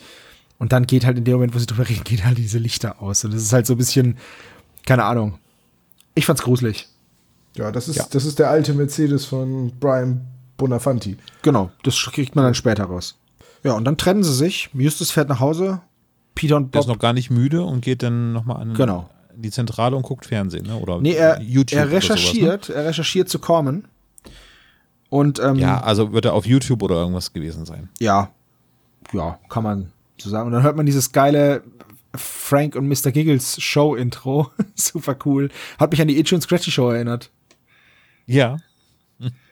Fand ich voll gut. Und dann kam auch dieses, äh, dann kam auch dieser Hinternanfasswitz in der Szene. Glaubst du, jemand gibt dir eine Show, wenn dir ständig jemand an den Hintern fasst? ja, es gibt sogar Leute, die werden Präsident, obwohl sie Leuten ständig an den Hintern fassen. Ja, es ist so. Okay, aber es soll so äh, relativ schnell suggerieren, dass es eine Comedy-Show ist, ne? Ja. Also. So, so ein Silence, I kill you hätten sie auch mal einbauen können. D- Du hast den, diesen Ahmed hast du echt gern, ne? Ja, den fand ich richtig gut. Sag mal, find, find nur ich Giggles jetzt hier in der Szene auch schon wieder gruselig? Also, wie er ich, redet? Ich, ich finde den leider überhaupt nicht gruselig. Ich finde, ähm, es erinnert mich tatsächlich an eine Folge von den Simpsons, wo Krusty auch so eine Handpuppe hat. äh, nee, gar nicht. Doch, das ist gar nicht Krusty, das ist sein, sein Mitbewerber. Der, der, ist das Gabbo? Nee, auf wie heißt die denn noch? Doch, das ist Gabbo. Aber Gabbo, ist das nicht die, äh, der sprechende Totenschädel aus äh, Folge 6? Nein. Nee, der unglaubliche Gabbo. Das ist äh, der sprechende Totenkopf. Das ist der sprechende Totenkopf. Aber es gibt auch bei den, bei den Simpsons eine Bauchrednerpuppe. Ja, so ein Rothaariger mit so einem, mit so einer Melone und einem Anzug. Und da gibt's immer nur, kommt immer nur so Teaser, Gabbo kommt oder so. Gabbo, ja, die heißt, Gabbo, die heißt auch Gabbo, die Ja. äh, Figur. Die hat kein, also die, die hat äh, einen Hut auf, ja. Die der sprechende Totenkopf heißt Sokrates. Sokrates, ja. Und Gabbo ist der, ähm, Der unglaubliche Zauberkünstler. ja. Jedenfalls, ich, ich muss bei dieser Bauchrednerpuppe leider immer an die Simpsons denken, deswegen ist die überhaupt nicht gruselig für mich. Ja, gut, verstehe ich. das verstehe ich. Naja, aber, aber Jungs, also lassen wir mal eben wieder äh, zum Kern kommen. Das ist ein Jugendhörspiel. Ne? Also wie creepy soll bitte die Puppe denn sein? Also ich fand sie darum geht's creepy. ja auch gar, darum geht's ja auch gar nicht. Ich will ja auch jetzt nicht, dass jetzt gleich äh, John Sinclair mäßig ein Sargdeckel aufspringt und dann nur noch Blut spritzt. Das ist, aber ich fand's halt nicht gruselig. Aber das wäre eine geile Folgenbesprechung. Das kam jetzt unerwartet. Und so, und Bob steht einfach nur in der Ecke und sagt, ja toll. Und ich habe weiße Klamotten an. Also ich finde, ich find's cool. Bei mir funktioniert's mit dem, mit dem, naja, Funktionieren tut das nicht, zwar, nicht ja. gruselig, aber vielleicht, ja, so, so eine Beklommenheit in so einem positiven Sinne, wisst ihr, was ich meine? Ich, das lässt sich schwer beschreiben. Mir ist schon klar, dass mich das nicht gruselt, aber die Vorstellung und diese Stimme ist einfach so unangenehm von diesem Mr. Giggles. Ich finde die halt überhaupt nicht Kindershow geeignet, weil es ist ja eine Kindershow, diese Frank und Mr. Giggles Show, und dafür ist seine Stimme einfach zu gruselig, finde ich. Also ich würde mir das als Kind nicht anschauen wollen. Ja, aber ich sage, ich verweise jetzt nochmal auf Gänsehaut. Ähm, So, ich musste jetzt gerade mal nachsehen, äh, weil wir vorhin gesagt haben, mit der äh, Du hast leicht reden, dir fummelt ja auch keiner mit der Hand am Hintern rum, diesem äh, Zitat von der Puppe. Das ist etwas, was aus den Simpsons stammt. Geil. Also im Prinzip absichtlich oder unabsichtlich, aber ich glaube, an André Marx hat eine Simpsons-Anspielung gemacht. Das muss ein, André Marx, High Five. das muss, Klingt- das muss doppelt zählen beim Simpsons-Koeffizienten. Ich wollte, das ist, das ist Johannes, bitte beachtet das. Ja. Ich wusste doch, der Witz kommt mir irgendwie bekannt vor. Bitte mit einberechnen. In der Szene Justus ja recherchiert und Erschrickt. er recherchiert und dann fliegt die Tür auf und äh, Peter und Bob kommen zurück, weil in Bobs Rucksack haben sie eine CD gefunden mit einem Giggles-Gesicht drauf gemalt und ähm, ja, dann nehmen sie, clever wie sie sind, erstmal die Fingerabdrücke. Finde ich äh, super Ja, Detektivarbeit. genau. Und es sind insgesamt fünf Fingerabdrücke drauf. Einer ist von Bob. Wobei ich mich da frage, hä, wie kann nur einer von Bob sein? Weil er muss die jetzt CD ja angefasst haben, dann müssen auf jeden Fall zwei von Bob sein. Naja, aber auf der einen Seite und auf der anderen Seite. ja, aber das ist Weißt du, trotzdem zwei. mit- Und dann ja, aber auf der Rückseite ist ja der Druck drauf. Die nehmen ja die Fingerabdrücke, dann der fasst auf Naja. eine CD drauf. Ne? Naja. Ich würde ja mein, ich würde ja Krätze kriegen, wenn jemand meine CDs so anfassen Ja, ne? würde. Ich fasse sie nur am Rand an und drücke sie ganz vorsichtig aus äh, dem Case heraus. Und man muss das so da in der Mitte Rand, drücken, da ohne dass werden die die, die sich ne? so biegt, weil es ist furchtbar sonst. Ja. Mhm. Ach, CDs, die werden auch bald abgelöst. Ja. Sind sie doch schon. Das sind sie ja auch schon, ja, richtig. Ja, gut. Die nächsten drei Fragezeichen folgen auf Blu-ray. Ohne Bild, nur Ton. Geil. Aber noch längere Laufzeit. Oh ja, toll, dann wird die Vorbereitung noch viel einfacher. Ja, hast du gehört? Ja, ich fange morgen an. Ja. So, äh, Äh, ja. Sie schauen sich dann das Video an, was auf der CD drauf ist. Ähm, ja, sehen halt einen Garten im Dunkeln, erkennen, das ist der von, von Patricia Osborne. Dann ist ein Schatten im Gebüsch und eine Puppe sitzt auf dem Stein, also Mr. Giggles, der fängt dann an zu sprechen. Und ja, sagt halt, dass er nicht Mr. Giggles ist, sondern Frank. Und dass die Wahrheit irgendwie, dass er die Wahrheit wissen will und dass die Wahrheit ans Licht kommen soll. So. Und es ist so, so eine, äh, einfach nur so eine Found-Footage-Aufnahme. Es Genau. ist keine Fernsehaufnahme, also von der Show, sondern das ist so, als wenn das ist eine zufällig genau ist eine worden Amateuraufnahme und was ich da in der Szene cool finde ist dass sie dann halt wirklich ähm, nochmal Detektivarbeit leisten weil Justus dann anhand des Mondes datiert von wann dieses Video ist Ja, es hätte ja auch jeder andere Mond von vor 30 Tagen oder von vor 28 Tagen oder von vor. Ja, aber das passte dann ja Nee. aber alles nicht mit dem, Genau. erstmal dem Tod von Frank Coleman und vor allem auch nicht mit dem, mit dem Auftauchen von der Puppe in Tante Patricias Leben, weil vorher Exakt. hatte sie die ja gar nicht. weil sie Also, die nämlich erst seit einmal sagt sie drei Wochen dann sagt sie zweieinhalb Wochen und angefangen zu spuken hat sie erst ähm, vor einer Woche ab Treffpunkt und praktisch mit diesem Video hat dieser Spuk auch um dieses Datum herum angefangen. Aber es passt dann schon ganz gut und das machen sie eigentlich ganz cool so. Mit, dem- Ja, good point. mit dem Rausfinden, ne? Ich möchte auf die Musik in der nächsten Szene eingehen, weil Bob dann ja sagt, dass er zu der Künstleragentur fährt. Genau. Und äh, was Peter macht, wird, glaube ich, nicht gesagt im Hörspiel. Und Justus fährt in diesen äh, Bio-Supermarkt, in dem äh, Wantan arbeitet. Ähm, aber der, der, äh, die Musik, die da ist, das ist die, die Musik, ist mir jetzt persönlich aus dem unsichtbaren Gegner in Erinnerung. Sie, sie mag auch in anderen Folgen aus der damaligen Ära ähm, äh, vorgekommen sein. Und dann wechselt die Musik in dieses komische Poplied, wo eine Frauenstimme immer Get up, get up, move, bla bla singt. Ja. Ja. Auch die, die, die zweite Folge mit Gesang bei den drei Fragezeichen gefühlt. Weiß ich nicht, ob es die zweite Folge ist, aber erst habe ich gesagt, oh, es ist ein nerviges Lied. Und dann dachte ich, aber das passt eigentlich total gut, um die Stimmung von so einer hochmodernen Künstleragentur einzufangen. Ich hatte sofort so ein Bild von spiegelnden Bodenfliesen, einer Glasfassade, ein weiter heller Raum, so, weiß auch nicht warum. Und die Empfangsdame ist jung, dynamisch und mit dem Headset im Ohr. Und gleichzeitig die Chefin selbst, weil mehr Personen von der Künstleragentur werden ja nicht vorgestellt. Ja. Ich will euch nicht, ich will euch nicht zu sehr einbremsen, aber da sind noch drei Szenen dazwischen. Ja, aber keine wichtigen Szenen. Fasse sie mal eben ganz kurz zusammen. Ganz wichtig ist nur noch zu wissen, dass Corman eben beim Zirkus war und dass es da ein Unglück gab. Und zwar bei einer Show ist aufgrund eines Sturms das Zirkuszelt zusammengebrochen und es gab dann drei Tote, darunter der Besitzer des Zirkus, der Mr. Bonfanti. Und ja, vor circa einem Monat ist eben Corman dann eben auch gestorben. Und das ist halt das Einzige, was noch wichtig war in der einen Szene.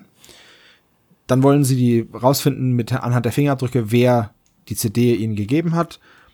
Dafür wenden sie einen Trick an und ähm, schnappen sich dann halt irgendwelche Gegenstände aus dem Haus von Patricia Osborne und ja, nehmen das dann eben, nehmen das dann eben in Angriff. Die Ach, ach doch, die Szene ist da auch schon. Das mit den Fingerabdrücken ist vorher.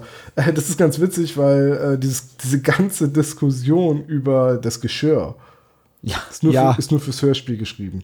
das ist nämlich auch sowas. Ähm, aber das musst du auch fürs Hörspiel schreiben, weil im, im, im Buch kannst du es in einem Nebensatz erwähnen. Ja, im Buch ist es auch nur ein, dass Justus dann rausgeht und Ellie anruft und dann sagt Peter nur, ist wirklich lecker der Tee, log Peter, um die peinliche Stille zu überbrücken. Und dann kommt Justus auch schon wieder. Also dieses Ganze mit dem, oh, sie haben hier aber eine Menge dreckiges Geschirr. Das ist, Es äh, ist, ist nur- übrigens mega, mega unhöflich. Man geht ist nirgendwo auch, ist hin und sagt, super unpassend, also Ja. dass das einfach so gesagt wird. Aber man geht ähm, nicht irgendwo hin und sagt, hier übrigens. es ist Geschirr- halt wichtig zu erklären, warum Justus und äh, Pi, äh, Justus und Bob quasi Geschirr klauen. Genau. Das fällt halt nicht auf, deswegen ist es halt so geschrieben. Ich finde den Nebensatz, den Peter dann am Ende sagt, äh, irgendwie so, sowas könnte man in der Zentrale auch gebrauchen, Ja, finde ich ziemlich geil. sehr, sehr schön. Also das äh, macht das Ganze noch so ein bisschen Ja. Und man bekommt Wie noch sagt mal so einen kleinen Einblick. Menschlicher so, Man bekommt ne? noch mal so einen kleinen. Einblick, wie schmutzig es teilweise in der Zentrale sein muss. Ja. Ähm, ja, was dann auch noch ganz interessant ist, ist, in der nächsten Szene ist wirklich ganz kurz nur, ähm, Peter denkt, er hätte was entdeckt. Und zwar, dass die Augen von Mr. Giggles blau sind und fragt danach, Nein, grün, genau. welche Fa Augenfarbe Mr. Giggles hat. Und die, Justus hat ja dieses Video gesehen von Mr. Giggles, von der Mr. Giggles Show und sagt, die sind grün. Und dann sagt Peter wohl, ah, dann habe ich mich wohl geirrt. Ich habe gedacht, ich hätte was entdeckt. So. Da hätte ich noch eine Frage zu. Am Ende wird nämlich erwähnt, dass es für die Filmaufnahmen gar nicht so relevant war, Ja. weil das eh Schwarz-Weiß-Aufnahmen Ähm, ich weiß ja, auch das nicht. passt nicht so ganz dafür. Was es, was es allerdings gibt, ist, ähm, und ich glaube, das ist, ist daran angelehnt, äh, man erfährt noch, dass der letzte Auftritt in einer Late-Night-Show war von Frank Corman. Und es kann ja sein, dass Justus dann diese Late-Night-Show gesehen hat. Und die wird ja dann in Farbe gewesen sein. Ja, okay, das Also ich kann, ich kann mir vorstellen, dass es das war. Ja, und dann flitzt Bob zur Künstleragentur und dann ist eben das, was, was äh, Tom gesagt hat mit dieser ähm, Huppi-Fluppi-Musik. Aber es passt, auch, es passt auch nicht so richtig. Mit, er war 20 Jahre im Fernsehen, aber alle Aufnahmen von ihm sind in Schwarz-Weiß. Ja. Dann muss er ja auch schon ziemlich lange nicht mehr im Fernsehen gewesen sein. Das, das erwähnen sie doch auch, dass er dann irgendwann aus gesundheitlichen Gründen ein bisschen Genau, er musste dann- Ja, aber immer wie lange gern war der denn aus Gast. gesundheitlichen Gründen dann schon zurückgetreten? Ich meine, Der, der ist ja erst vor kurzem gestorben im Hörspiel. Der ist ja nicht schon seit 30 Jahren tot. Naja, gut, da kann er, sagen wir mal, der ist halt einfach 90 geworden. Naja, ich meine. Vielleicht hat CBC lange in Schwarz-Weiß ausgestrahlt. Und die hatten die nicht das neueste Das Ding Equipment. Olaf, Olaf, du hast ja den, den Einzug des Farbfernsehers in die deutschen Haushalte noch erlebt. Äh, in deinen frühen 30ern, Okay. glaube ich. Deswegen, Ja, ja, genau. wie war das denn damals? Wart ihr sehr schockiert? ja, auf jeden Mussten Fall. sich da eure, eure Sehzäpfchen im Auge erstmal an die Farbe gewöhnen und dann, oder war das, ich war total schockiert, dass Klaus Kinski blond war. Wie war denn das eigentlich so in der, in der Welt zu leben, die komplett schwarz-weiß ist? Wie hast du deine T-Shirts was- ausgesucht? Musst du den, den Wichser angucken, wird das ziemlich gut persifliert. so, das War, war das vielleicht auch ein kleiner Seitenhieb an mich, der Titel des Films? Ist okay. nee, der Film, der Film heißt Nee, nur nee, so. klar. Weiß ich. Aber da, da musste ich aber auch denken, als Olaf gerade sagte, CBC ist halt der letzte Fernsehsender, der noch in Schwarz-Weiß gesendet hat. Es hat ja auch seinen Charme, so Schwarz-Weiß-Zeug. Da gibt's ein Bild vom Set von Die Monsters. Ist das das mit diesem. Ja, dass es rosa Und- ist. Nee, von der Adams Family. Ist das die Adams Family? Ey, ist egal. Family oder ist es. ja, oder die Adams Family. Und ähm, Ja. da sieht man, äh, müsst ihr mal gucken, im Internet mal nachgucken, ähm, gibt's nämlich ein Farbfoto vom Set und was für verrückte Farben da sind, dass man eben verschiedene Schwarz-Weiß-Schattierungen eben auf dem, auf dem Bildschirm dann am Endeffekt hatte. Da waren teilweise Sachen rosa halt. Das ist richtig cool gemacht. Genau, aber der Untertitel war äh, The House of the Adams Family was actually Ja, pink. ja. Dass es halt gut wirkt im Schwarz-Weiß-Bild. Finde ich total cool. Ja. Ja, gut. Ähm, Künstleragentur. Sie lernen, beziehungsweise Bob lernt Trixie Styles kennen. Trixie Styles könnte bestimmt auch in dieser Schönheitsfarm mitspielen mit dem Namen. Ja, Äh, und vor allem wird da durch Axel Mühlberg schon verraten, dass sie früher mal Hill hieß. Genau. Richtig. damit es im Hörspiel noch ein bisschen transparenter wird. Dann, ne? ja. Ja, weil sonst ist auch dieser Bruch so, hä? Weißt du? Ähm, Ja. der, der, es steht halt unter einem von den Bildern irgendwie, ne? Genau, daran, äh, daran erinnert sich Bob dann ja am Ende. Im Endeffekt löst, lösen Bob und Peter den Fall, ne? Aber da kommen wir dann zum, beim Fazit dazu. Ähm, hier taucht dann auch zum ersten Mal Brian Bonfanti als Sohn auf, ähm, der wohl die Puppe eigentlich bekommen sollte nach, nach dem Tod von, von Frank. Wobei Trixie dachte, dass die Puppe an CBC und Mr. Fernandes geht, den Produzenten von, von dieser Frank and Giggles Show. Ansonsten wird nochmal gesagt, dass das mit dem, dass es eben dieses Zirkusunglück war. Und diese eine Formulierung fand ich ganz lustig, dass Mr. Bonfanti nämlich die Sturmwarnung der Polizei in den Wind geschlagen hat. Da dachte ich mir so, hm, ist jetzt vielleicht nicht die glücklichste Formulierung in dem Zusammenhang. Aber naja, lassen wir mal so gelten.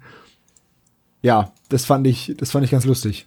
Ja, und dann verdichtet sich das eigentlich alles schon und dann geht es Genau. Richtung Genau. Finale. Genau. Ne? Bob kriegt dann die Adresse von, von diesem Brian und fährt dann da auch Ja. hin. Also der macht gar keine, Ja. der macht auch keine Meldung bei sich zu Hause, ne? Also der sagt nicht den anderen Nö. beiden hier, ich habe übrigens die Adresse, sondern der macht die hier einen schönen Alleingang. Richtig. Fährt zu Brian Bonfanti Aber- und ähm, Und, und dann wird's wirklich, also die Szene fand ich wirklich creepy. Also Ja. du hast ja gesagt, das ist so dieser Saw-Moment Genau. irgendwie, aber irgendwie, wo er denn so, ja, er guckt in dieses Kellerfenster rein und da sieht er halt irgendwie den Fernseher leuchten und ich stelle mir das dann auch wirklich so vor, als wenn Mr. Giggles, der im Sessel sitzt, wirklich nur beleuchtet wird durch diesen Fernseher. Ja, so, so ist es bestimmt auch gemeint. So. Ja, ja, richtig. Äh, aber das wird super geil portiert oder in meinem Kopf. ja, bei mir funktioniert es auch Fall mega gut. Also er klopft aber erstmal, ne? Ja. Er klopft erstmal, stellt sich vor und ähm, kriegt dann Hallo, eben von hier ist Mr. Giggles. kriegt von Brian Bonfanto dann eben gesagt, dass die Puppe mega gefährlich ist und sogar Menschen töten kann. Und ich habe ja gerade gesagt, dass er vorher keine Meldung macht, aber es stimmt nicht, weil in dem Moment ruft Nee, er nee, nämlich er dann die anderen an. telefoniert mit Justus und sagt ihm, wo er ist. Und Justus Genau. sagt, dass, dass die CD von Van Tan kam. Und äh, das Gespräch mit Mr. Bonfanti an der Tür fand ich allerdings sehr komisch inszeniert. Weil Ja. die ersten vier Sätze, die Mr. Bonfanti Ja. sagt, ist nur ja. Ja. Ja. Genau, die Rolle hätte ich auch sprechen können. Ja. Ja, äh, ja, jetzt habe ich auch die Bonfanti-Rolle gesprochen. Ja. Ja. Gut, ihr könnt ja mal, ihr könnt ja mal in die Kommentare schreiben, wer das schönste Ja sagt. Wir wissen, wie die Antwort lautet, oder? Also sagen wir mal ganz ehrlich. ja. Ja. Wir sollten damit jetzt aufhören.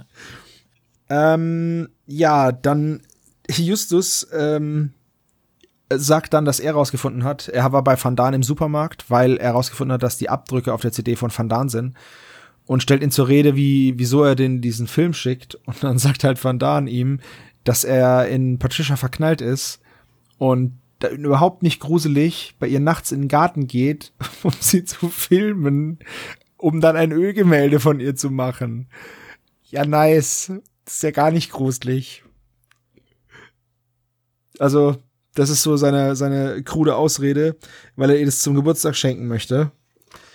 Ähm, also wenn ich mir vorstelle, dass ich jetzt in meinem Garten bin und irgendwas mache und mich beobachtet jemand und schenkt mir dann ein Bild, wo ich dann drauf bin, was ich im Garten mache, wo ich mir denke, okay, krass, dann würde ich mir sehr beobachtet vorkommen. Das hat so ein bisschen was von Mafia, wenn sie diese braunen Briefumschläge kriegen und dann sind da diese, diese kompromittierenden Fotos drin. So ein bisschen, mit einem künstlerischen Aspekt aber. Das ist auch die Szene, in der dann Bob feststellt, dass der Mercedes, beziehungsweise es ist ein Mercedes, dass das Auto, was sie verfolgt hat, eben von Brian ist. Dann Mit den alten eckigen Leuchten, Genau. ne? Genau. ähm, könnte dann so einer sein wie meiner. Der hat auch alte eckige Leuchten. Wobei die da gar nicht so hell sind, muss ich sagen. Und dann sieht er eben durch das Kellerfenster, das so gruselig zugewachsen ist, sieht er diesen Mr. Giggles da sitzen, alleine, sich bewegen, sprechen und dann dreht er noch den Kopf und guckt Bob an und ich habe gedacht, oh, Alter. Und dann kommt so ein Moment, wo ich mir denke, also was würdet ihr in der Szene machen? Wenn ihr Bob wärt, würdet ihr da reingehen? Klar. Äh, Also ganz ehrlich, echt nett. Nee? Aber Bob kommt Hättest du Schiss gehabt? Also erstens mal breche ich halt eher selten in Häuser ein. Ja, okay. Zweitens, wenn dann so eine gruselige Kackpuppe da drin sitzt, ja. Und wir dürfen nicht vergessen, dass die Jungs 16 sind. Ja, 17 oder 18. Okay, dann lass sie 17 sein. Von mir aus. Ja. Aber auch dann. Und dann, also man darf sich schon mal irgendwann gruseln. Ja, aber Bob ist nun mal Detektiv und kein und ist nicht Peter. Peter wäre nicht reingegangen, aber Nee. bei Bob passt es. Ja, okay. Also Bob bricht dann eben ein, beziehungsweise die Hintertür ist offen, er geht rein. Er geht rein, geht in den Keller und dann K.O. Ja, weil Mr. Bonafanti ihn K.O. schlägt. Ja. Kriegt man in der Szene nicht gesagt, aber ist ja naheliegend. Ist ziemlich einleuchtend.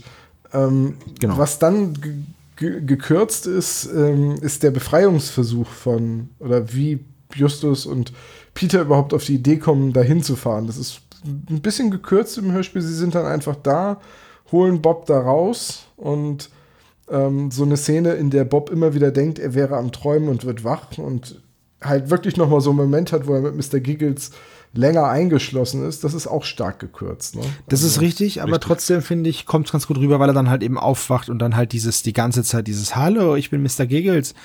Ähm, Das ist so oft wiederholt, dass es schon nervig ist. also mich hat's nicht genervt. Ich fand's halt, Komisch, du bist doch immer der Erste, der von sich wiederholenden Geräuschen genervt ist. ja, aber da hat's mich, also da hat's funktioniert für mich, ähm, dieses, als ich's gehört habe, weil irgendwie, ich weiß nicht, mich hat es irgendwie abgeholt, dass der halt so ein gruselige, so eine kleine gruselige scheiß Holzpuppe ist. Ich weiß nicht. Es hat bei mir halt irgendwie funktioniert. Ja. Was noch wichtig So, ist, schon. bevor, bevor sie befreit werden, löst Peter den ganzen Kram auf. Peter versteht, wo dieses Missverständnis mit den Augenfarben herkommt. Genau. Und, äh, er findet auch raus, dass es einen Robo-Giggles gibt, weil er den im Weihnachtsspecial dann sieht. Er findet das mit den, mit den Augenfarben raus.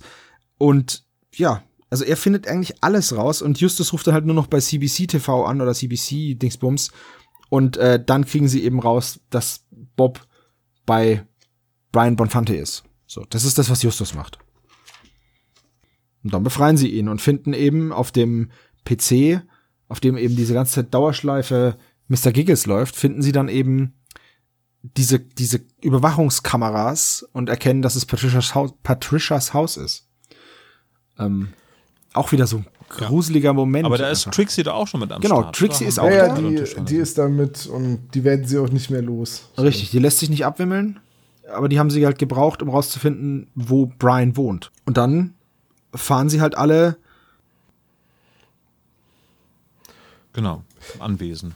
Das, das ist jetzt so ein Unterschied zum Buch.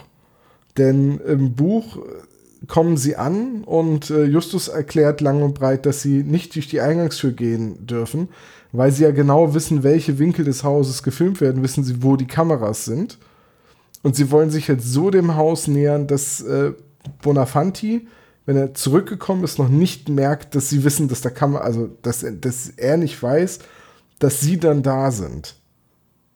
Deswegen sagt Justus das mit dem, wir müssen durch die Gebüsche gehen, um nicht von den Kameras gesehen zu werden.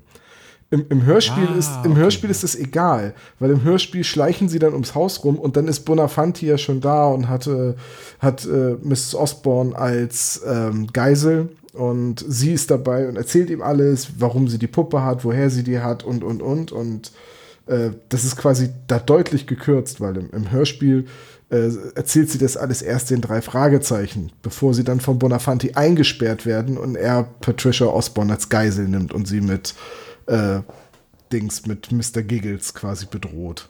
Also mit Robo Giggles. Aber ich finde nicht, dass jetzt eine der beiden Versionen irgendwie besser ist. Also ich finde, man kann, die funktionieren ja beide. Na Moment. Als Justus, als Bob wach wird, ist Robo Giggles da. Ja? Nee. Als Bob wach wird, läuft nur diese? Endlosschleife. Okay, gut. Okay, weil ich dachte nämlich, er, er sieht Mr. Giggles und muss sich das deswegen die ganze Zeit anhören.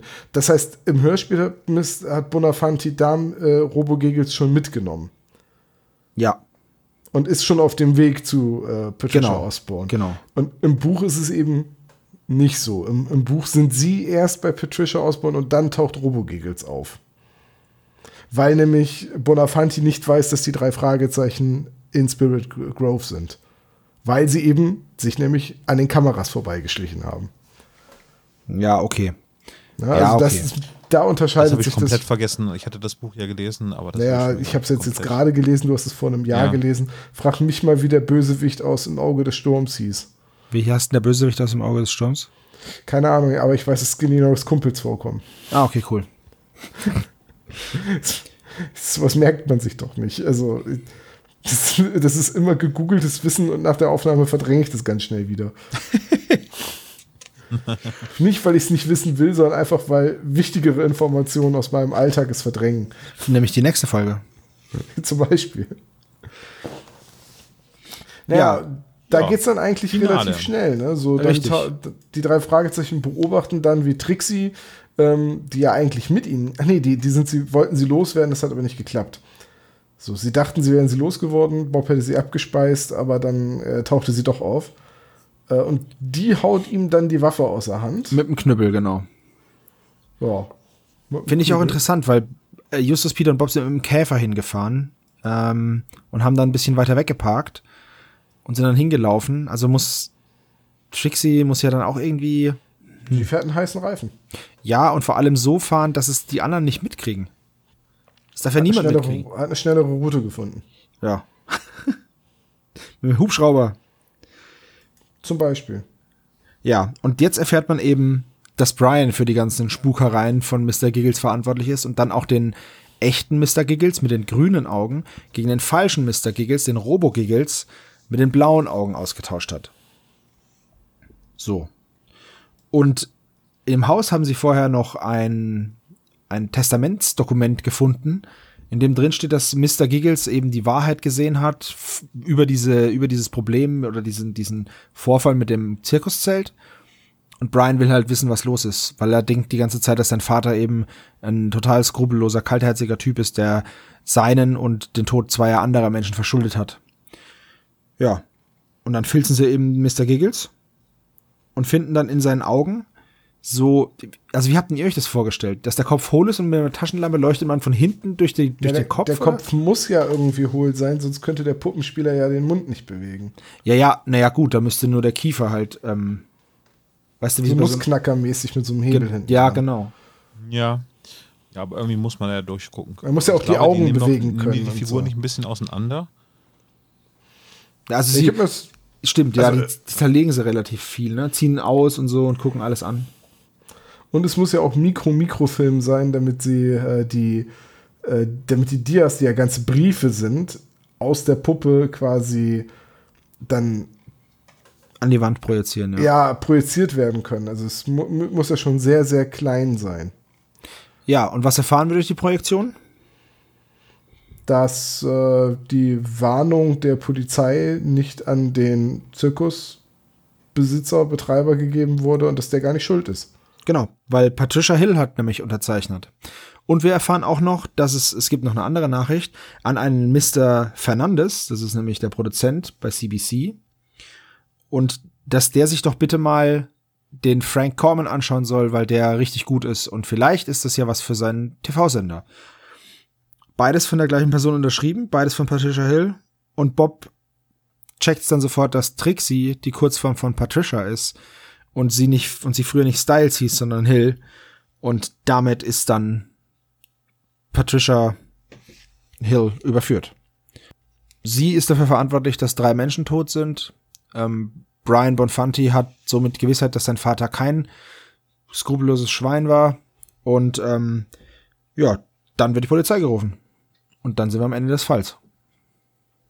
Ja, äh, nein, äh, weil äh, Patricia Osborne hat ja auch im Prinzip Dreck am Stecken. Richtig. Sie hat nämlich für 2300 Dollar diesen Mr. Giggles gekauft, von dem sie zu 95% sicher war, dass er geklaut ist. Ja, sie Ähm. kann sich immer noch drüber ausreden, dass sie sich da nicht sicher war. Also das kann man ja nicht hundertprozentig nachweisen. Richtig. Aber letztendlich, ne, an Diebesgut kann man kein Eigentum erwerben. Hm, Hat sie zweieinhalbtausend Euro, äh, Euro, zweieinhalbtausend Dollar halt äh, verpulvert. Ja, nennt sich Hehlerei und ist auch ähm, strafrechtlich relevant. Außer du ist- bist die Bundesregierung und kaufst eine Steuersünder-CD. Aber naja. Da habe ich jetzt übrigens gerade neulich was gelesen, ähm, woher der Begriff Hehler kommt. Oh, interessant. Und zwar von verhehlen und das ist ein altes Wort für verbergen, heimlich, weil du ja quasi im Verborgenen, ne? Daher kommt das auch einen Hehl draus machen. Ach ja, Ja? genau. Ja, das ist nämlich, weil du quasi im Verborgenen agierst. Ach guck, beide Worte benutze ich recht häufig. Hehler, Hehlerei und äh, keinen Hehl draus machen. Und trotzdem habe ich nicht diese... Hast sie, hast sie nie in Bezug gesetzt? Nee, Ja. voll blöd eigentlich, ne? Macht man viel zu selten sowas. Ja, nur so eine kleine Petitesse am Rand. Ja, cool. Schöne Info. Dankeschön. Ja, gerne doch. Ähm, wo du doch gerade so schön dabei bist. Willst du mal dein Fazit zu der Folge abgeben?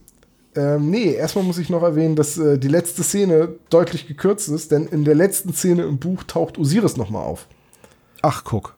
Und kommt dann nämlich an und sagt, ja, Patricia, jetzt wird's langsam aber dringend, hier Sterne stehen richtig und bliblablub, wir sollten jetzt unbedingt nochmal Sterne stehen richtig. Nein, sagt Danke. er nicht, aber ne, wir sollten unbedingt noch mal so eine Zeremonie machen und äh, ich merke nämlich, hier zieht ein dunkler Schleier auf, ne? Und dann sagt Patricia Osborne so, ja, ich merke das auch. Und das ist ein ganz dunkler Schleier und das ist der Schleier des Betrugs. Und du bist ein Betrüger und jetzt verschwinde. Und äh, dann loben die drei Fragezeichen sie noch dafür, dass sie endlich mal eingesehen hat, äh, also Van Daan kommt dann halt auch noch an und sagt, dass Osiris ist auf dem Weg und äh, der ist ein, ähm, ein Hochstapler und er, er hätte ihn noch weiter äh, observiert. Und das ist noch eine ganz süße Szene, weil alle kapieren dann, dass Osiris gerade rot wird, als er mit Patricia redet und das steht Nee, dann Van so. Meinst du? Ja, na ja, meint ja, Van das Van Daan wird rot, ne? Und äh, alle merken es, aber Patricia ignoriert es. Ah, das ist ja voll, das ist so ein bisschen so, erinnert mich zurück an meine Teenagerzeit. Jeder weiß, dass man was von der Person will, nur die Person nicht und man selber. Ja, aber das, das, wird, das wird im Hörspiel halt leider nicht mehr aufgegriffen. Nee, aber ähm, ähm, ja, ich kann, ich kann gerne mein Fazit ziehen. Also äh, von den neueren Folgen, die ich jetzt gehört habe, und das ist der Großteil der neuen Folgen, jetzt nur die ganz neuen, also ab 197 habe ich noch nicht gehört, ist das eine unglaublich starke Episode, die sehr gut den Geist von früher einfängt für mich. Äh, sie hat eine tolle Atmosphäre, sie hat eine, äh, einen tollen Fall, der nicht zu abgedreht ist, also äh, Überwachungskameras und eine, eine animatronische Puppe das, und Zusammenschnitte aus alten Fernsehaufnahmen, das ne, wirkt noch realistisch. Ähm, sie hat sehr schöne Anspielungen beziehungsweise so ähm, kleine Hinweise, dass sie früher mal Hill hieß, wird in einem Nebensatz gesagt, da achtest du beim ersten Hören nicht unbedingt drauf. Beim zweiten Hören fällt es dir dann sofort auf, ja, natürlich, da wurde das ja schon gesagt. Äh, das mit den blauen und den grünen Augen ist ein super äh, Indiz, so wo man stutzig werden kann und dann merken kann, ah, okay, es gibt wahrscheinlich zwei Puppen und alles in allem eine tolle Folge. Ich finde das Buch noch besser. Weil das Buch eben noch diese falschen Fährten hat mit Vandan und Osiris und allem, was im Hörspiel halt immer nur angedeutet wird. Und ähm, nee, die habe ich jetzt mehrfach gehört und die ist auch nach mehrfach hören noch nicht langweilig geworden. Also wirklich, wirklich toller Fall. Sebastian, was sagst du? Ich kann mich Tom da anschließen.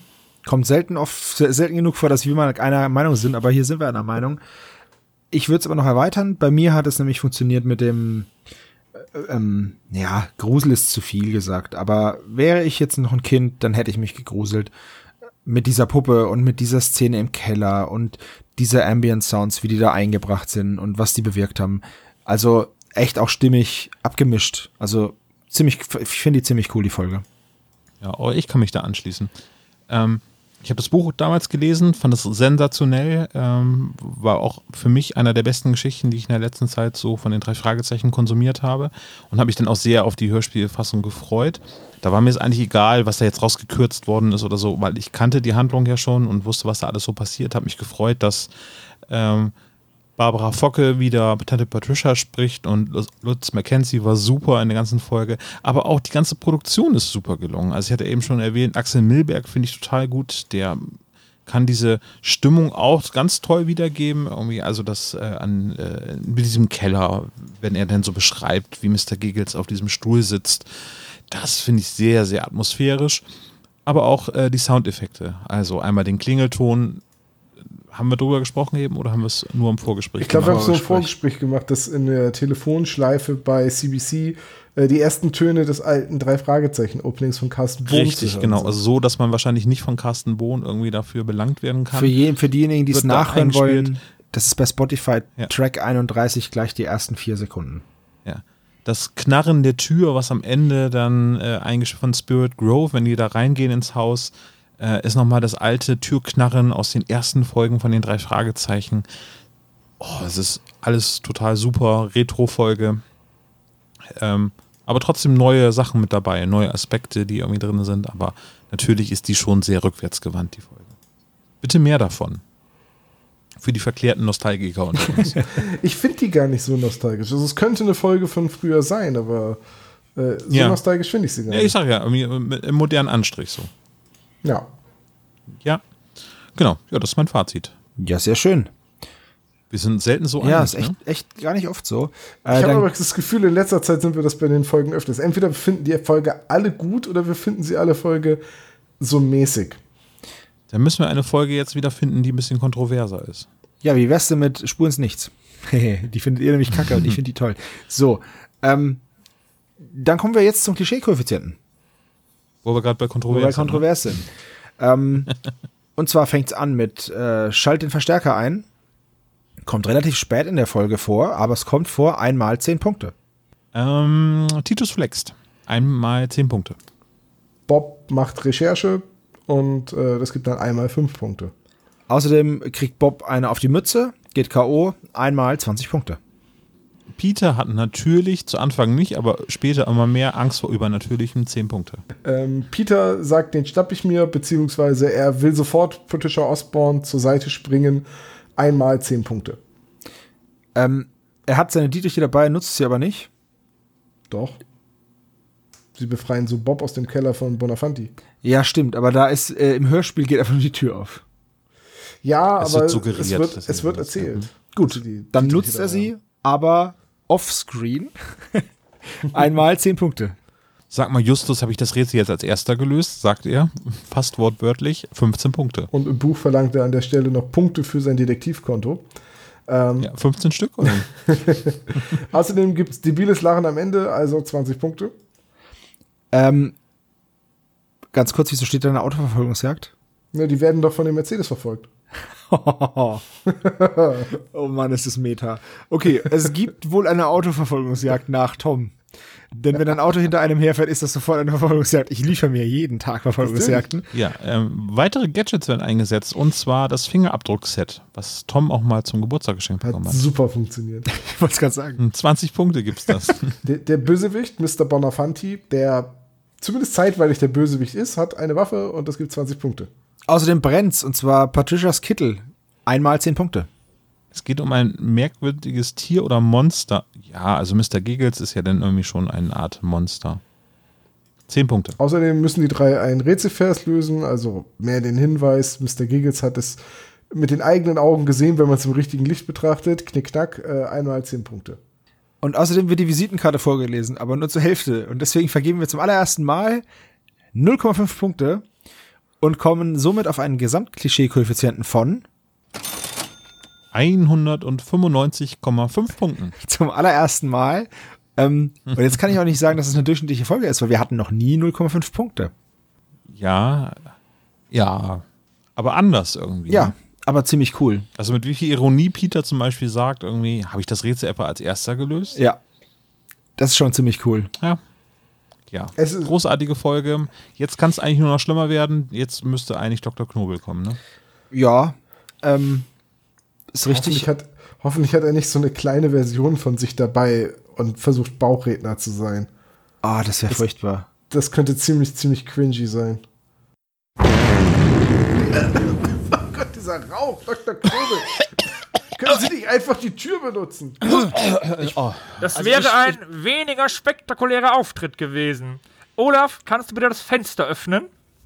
Ja. ist ja wie früher in der Schule. Welche ist, ich habe jetzt Chrome offen. Ist das in Ordnung? Oh Gott. Dok- Dr. Knobel, können Sie bitte schnell mit den Fragen. Bitte, bitte, bitte. Also zum ersten Mal nervt mich Olaf mehr als Dr. Knobel.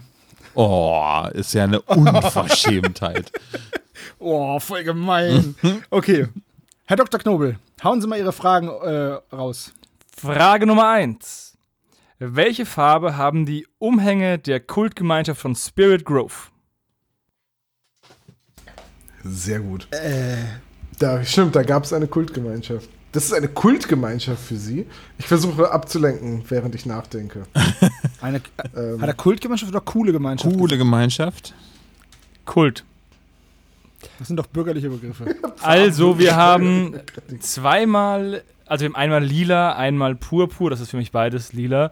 Und ähm, wir haben einmal rot. Und rot ist richtig. Sebastian, du bekommst den Punkt. Dankeschön, das ist Dankeschön. aber witzig, dass Dankeschön. Olaf und ich beide Purpur im, im Ja. Purpur, ähm, was- was, sagt da der Patricia in äh, der Ja, Schlange? ah, Purpur gibt Schutz. Ach, scheiße. Richtig, Ah, das deswegen. war's. Ja, nee, aber rot ist Ja, richtig, aber das ist ja klar, dass es dann nicht funktioniert, weil Ihr Mantel der brennt ja. hat ja gebrannt. Ja, ich habe zwischen, ich hab zwischen Rot und Purpur geschwankt, aber ich habe mich nicht mehr richtig erinnert.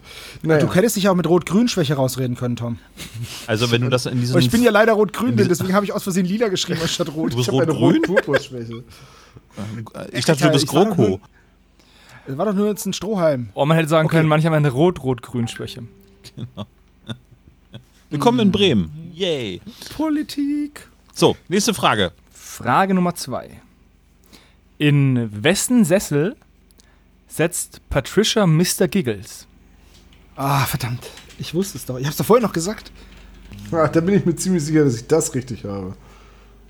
Sagen Sie es, Dr. Knobel. Sagen Sie, dass ich es richtig habe. Also, es ist der Sessel von Marlon Brando. Ah, verdammt. Das hat Tom richtig. Olaf hat in den Sessel von Sunshine geschrieben und Sebo ist hat. halt, Marlon Brando Spitzname war Sunshine.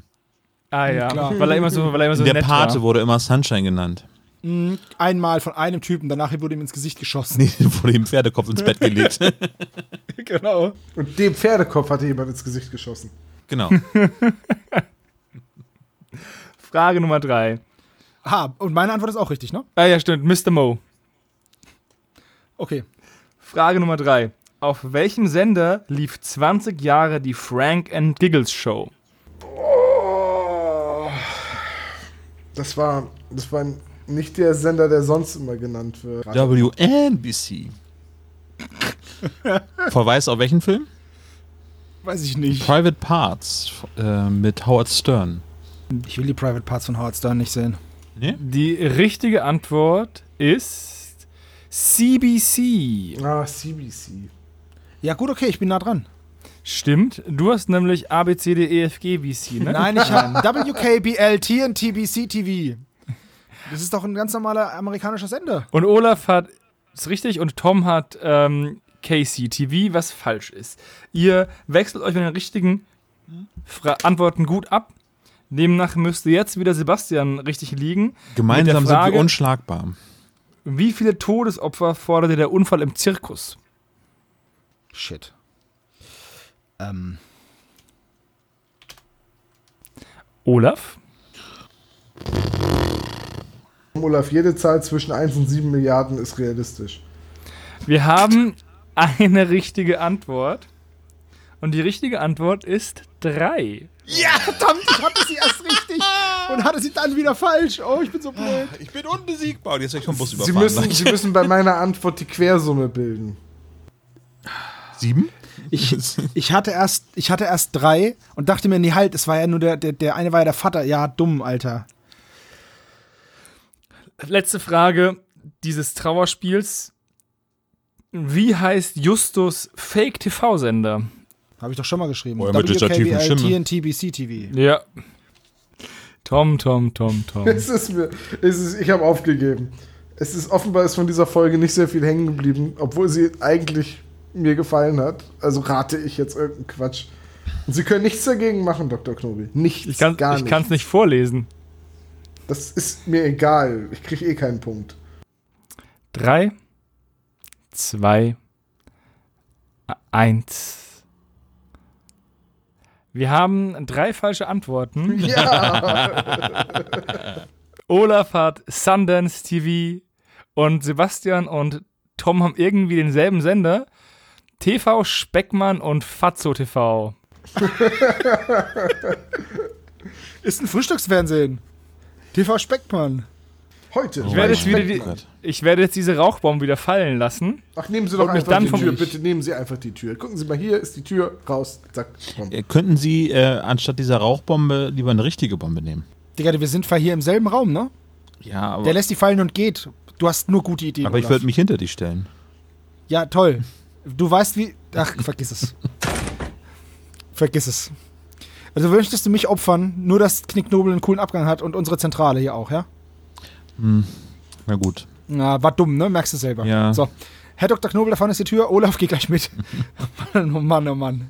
Gut, äh, das war der spezial gelagerte Sonderpodcast mit der Folge Das Geheimnis des Bauchredners.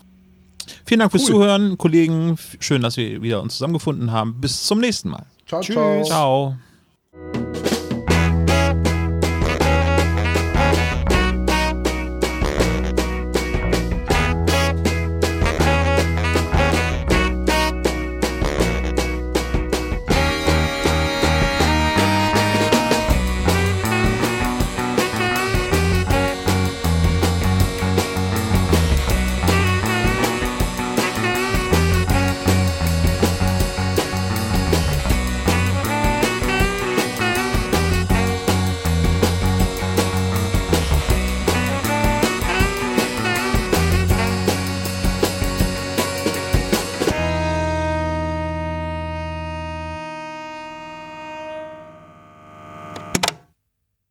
Das war der spezial gelagerte Sonderpodcast. Ihr könnt uns unterstützen und zwar auf patreon.com slash spezialgelagert oder ihr hinterlasst uns ein einmaliges Trinkgeld über paypal.me slash spezialgelagert. Dieser Podcast ist ein Hobbyprojekt und hat keine Verbindung zu Kosmos oder Europa. Wir danken Dr. Orgel, dass wir ihr Lied nicht kleinlich als unser Intro verwenden können und natürlich unserer Station Voice Heinz Kreinbaum. Ihr findet uns unter Instagram, Facebook, Twitter unter spezialgelagert oder bei YouTube als spezialgelagerter Sonderpodcast über Spotify, Deezer und iTunes. Hinterlasst uns doch gerne einen Gruß auf unseren Anrufbeantworter. Die Telefonnummer lautet 0421 175 43 43 0.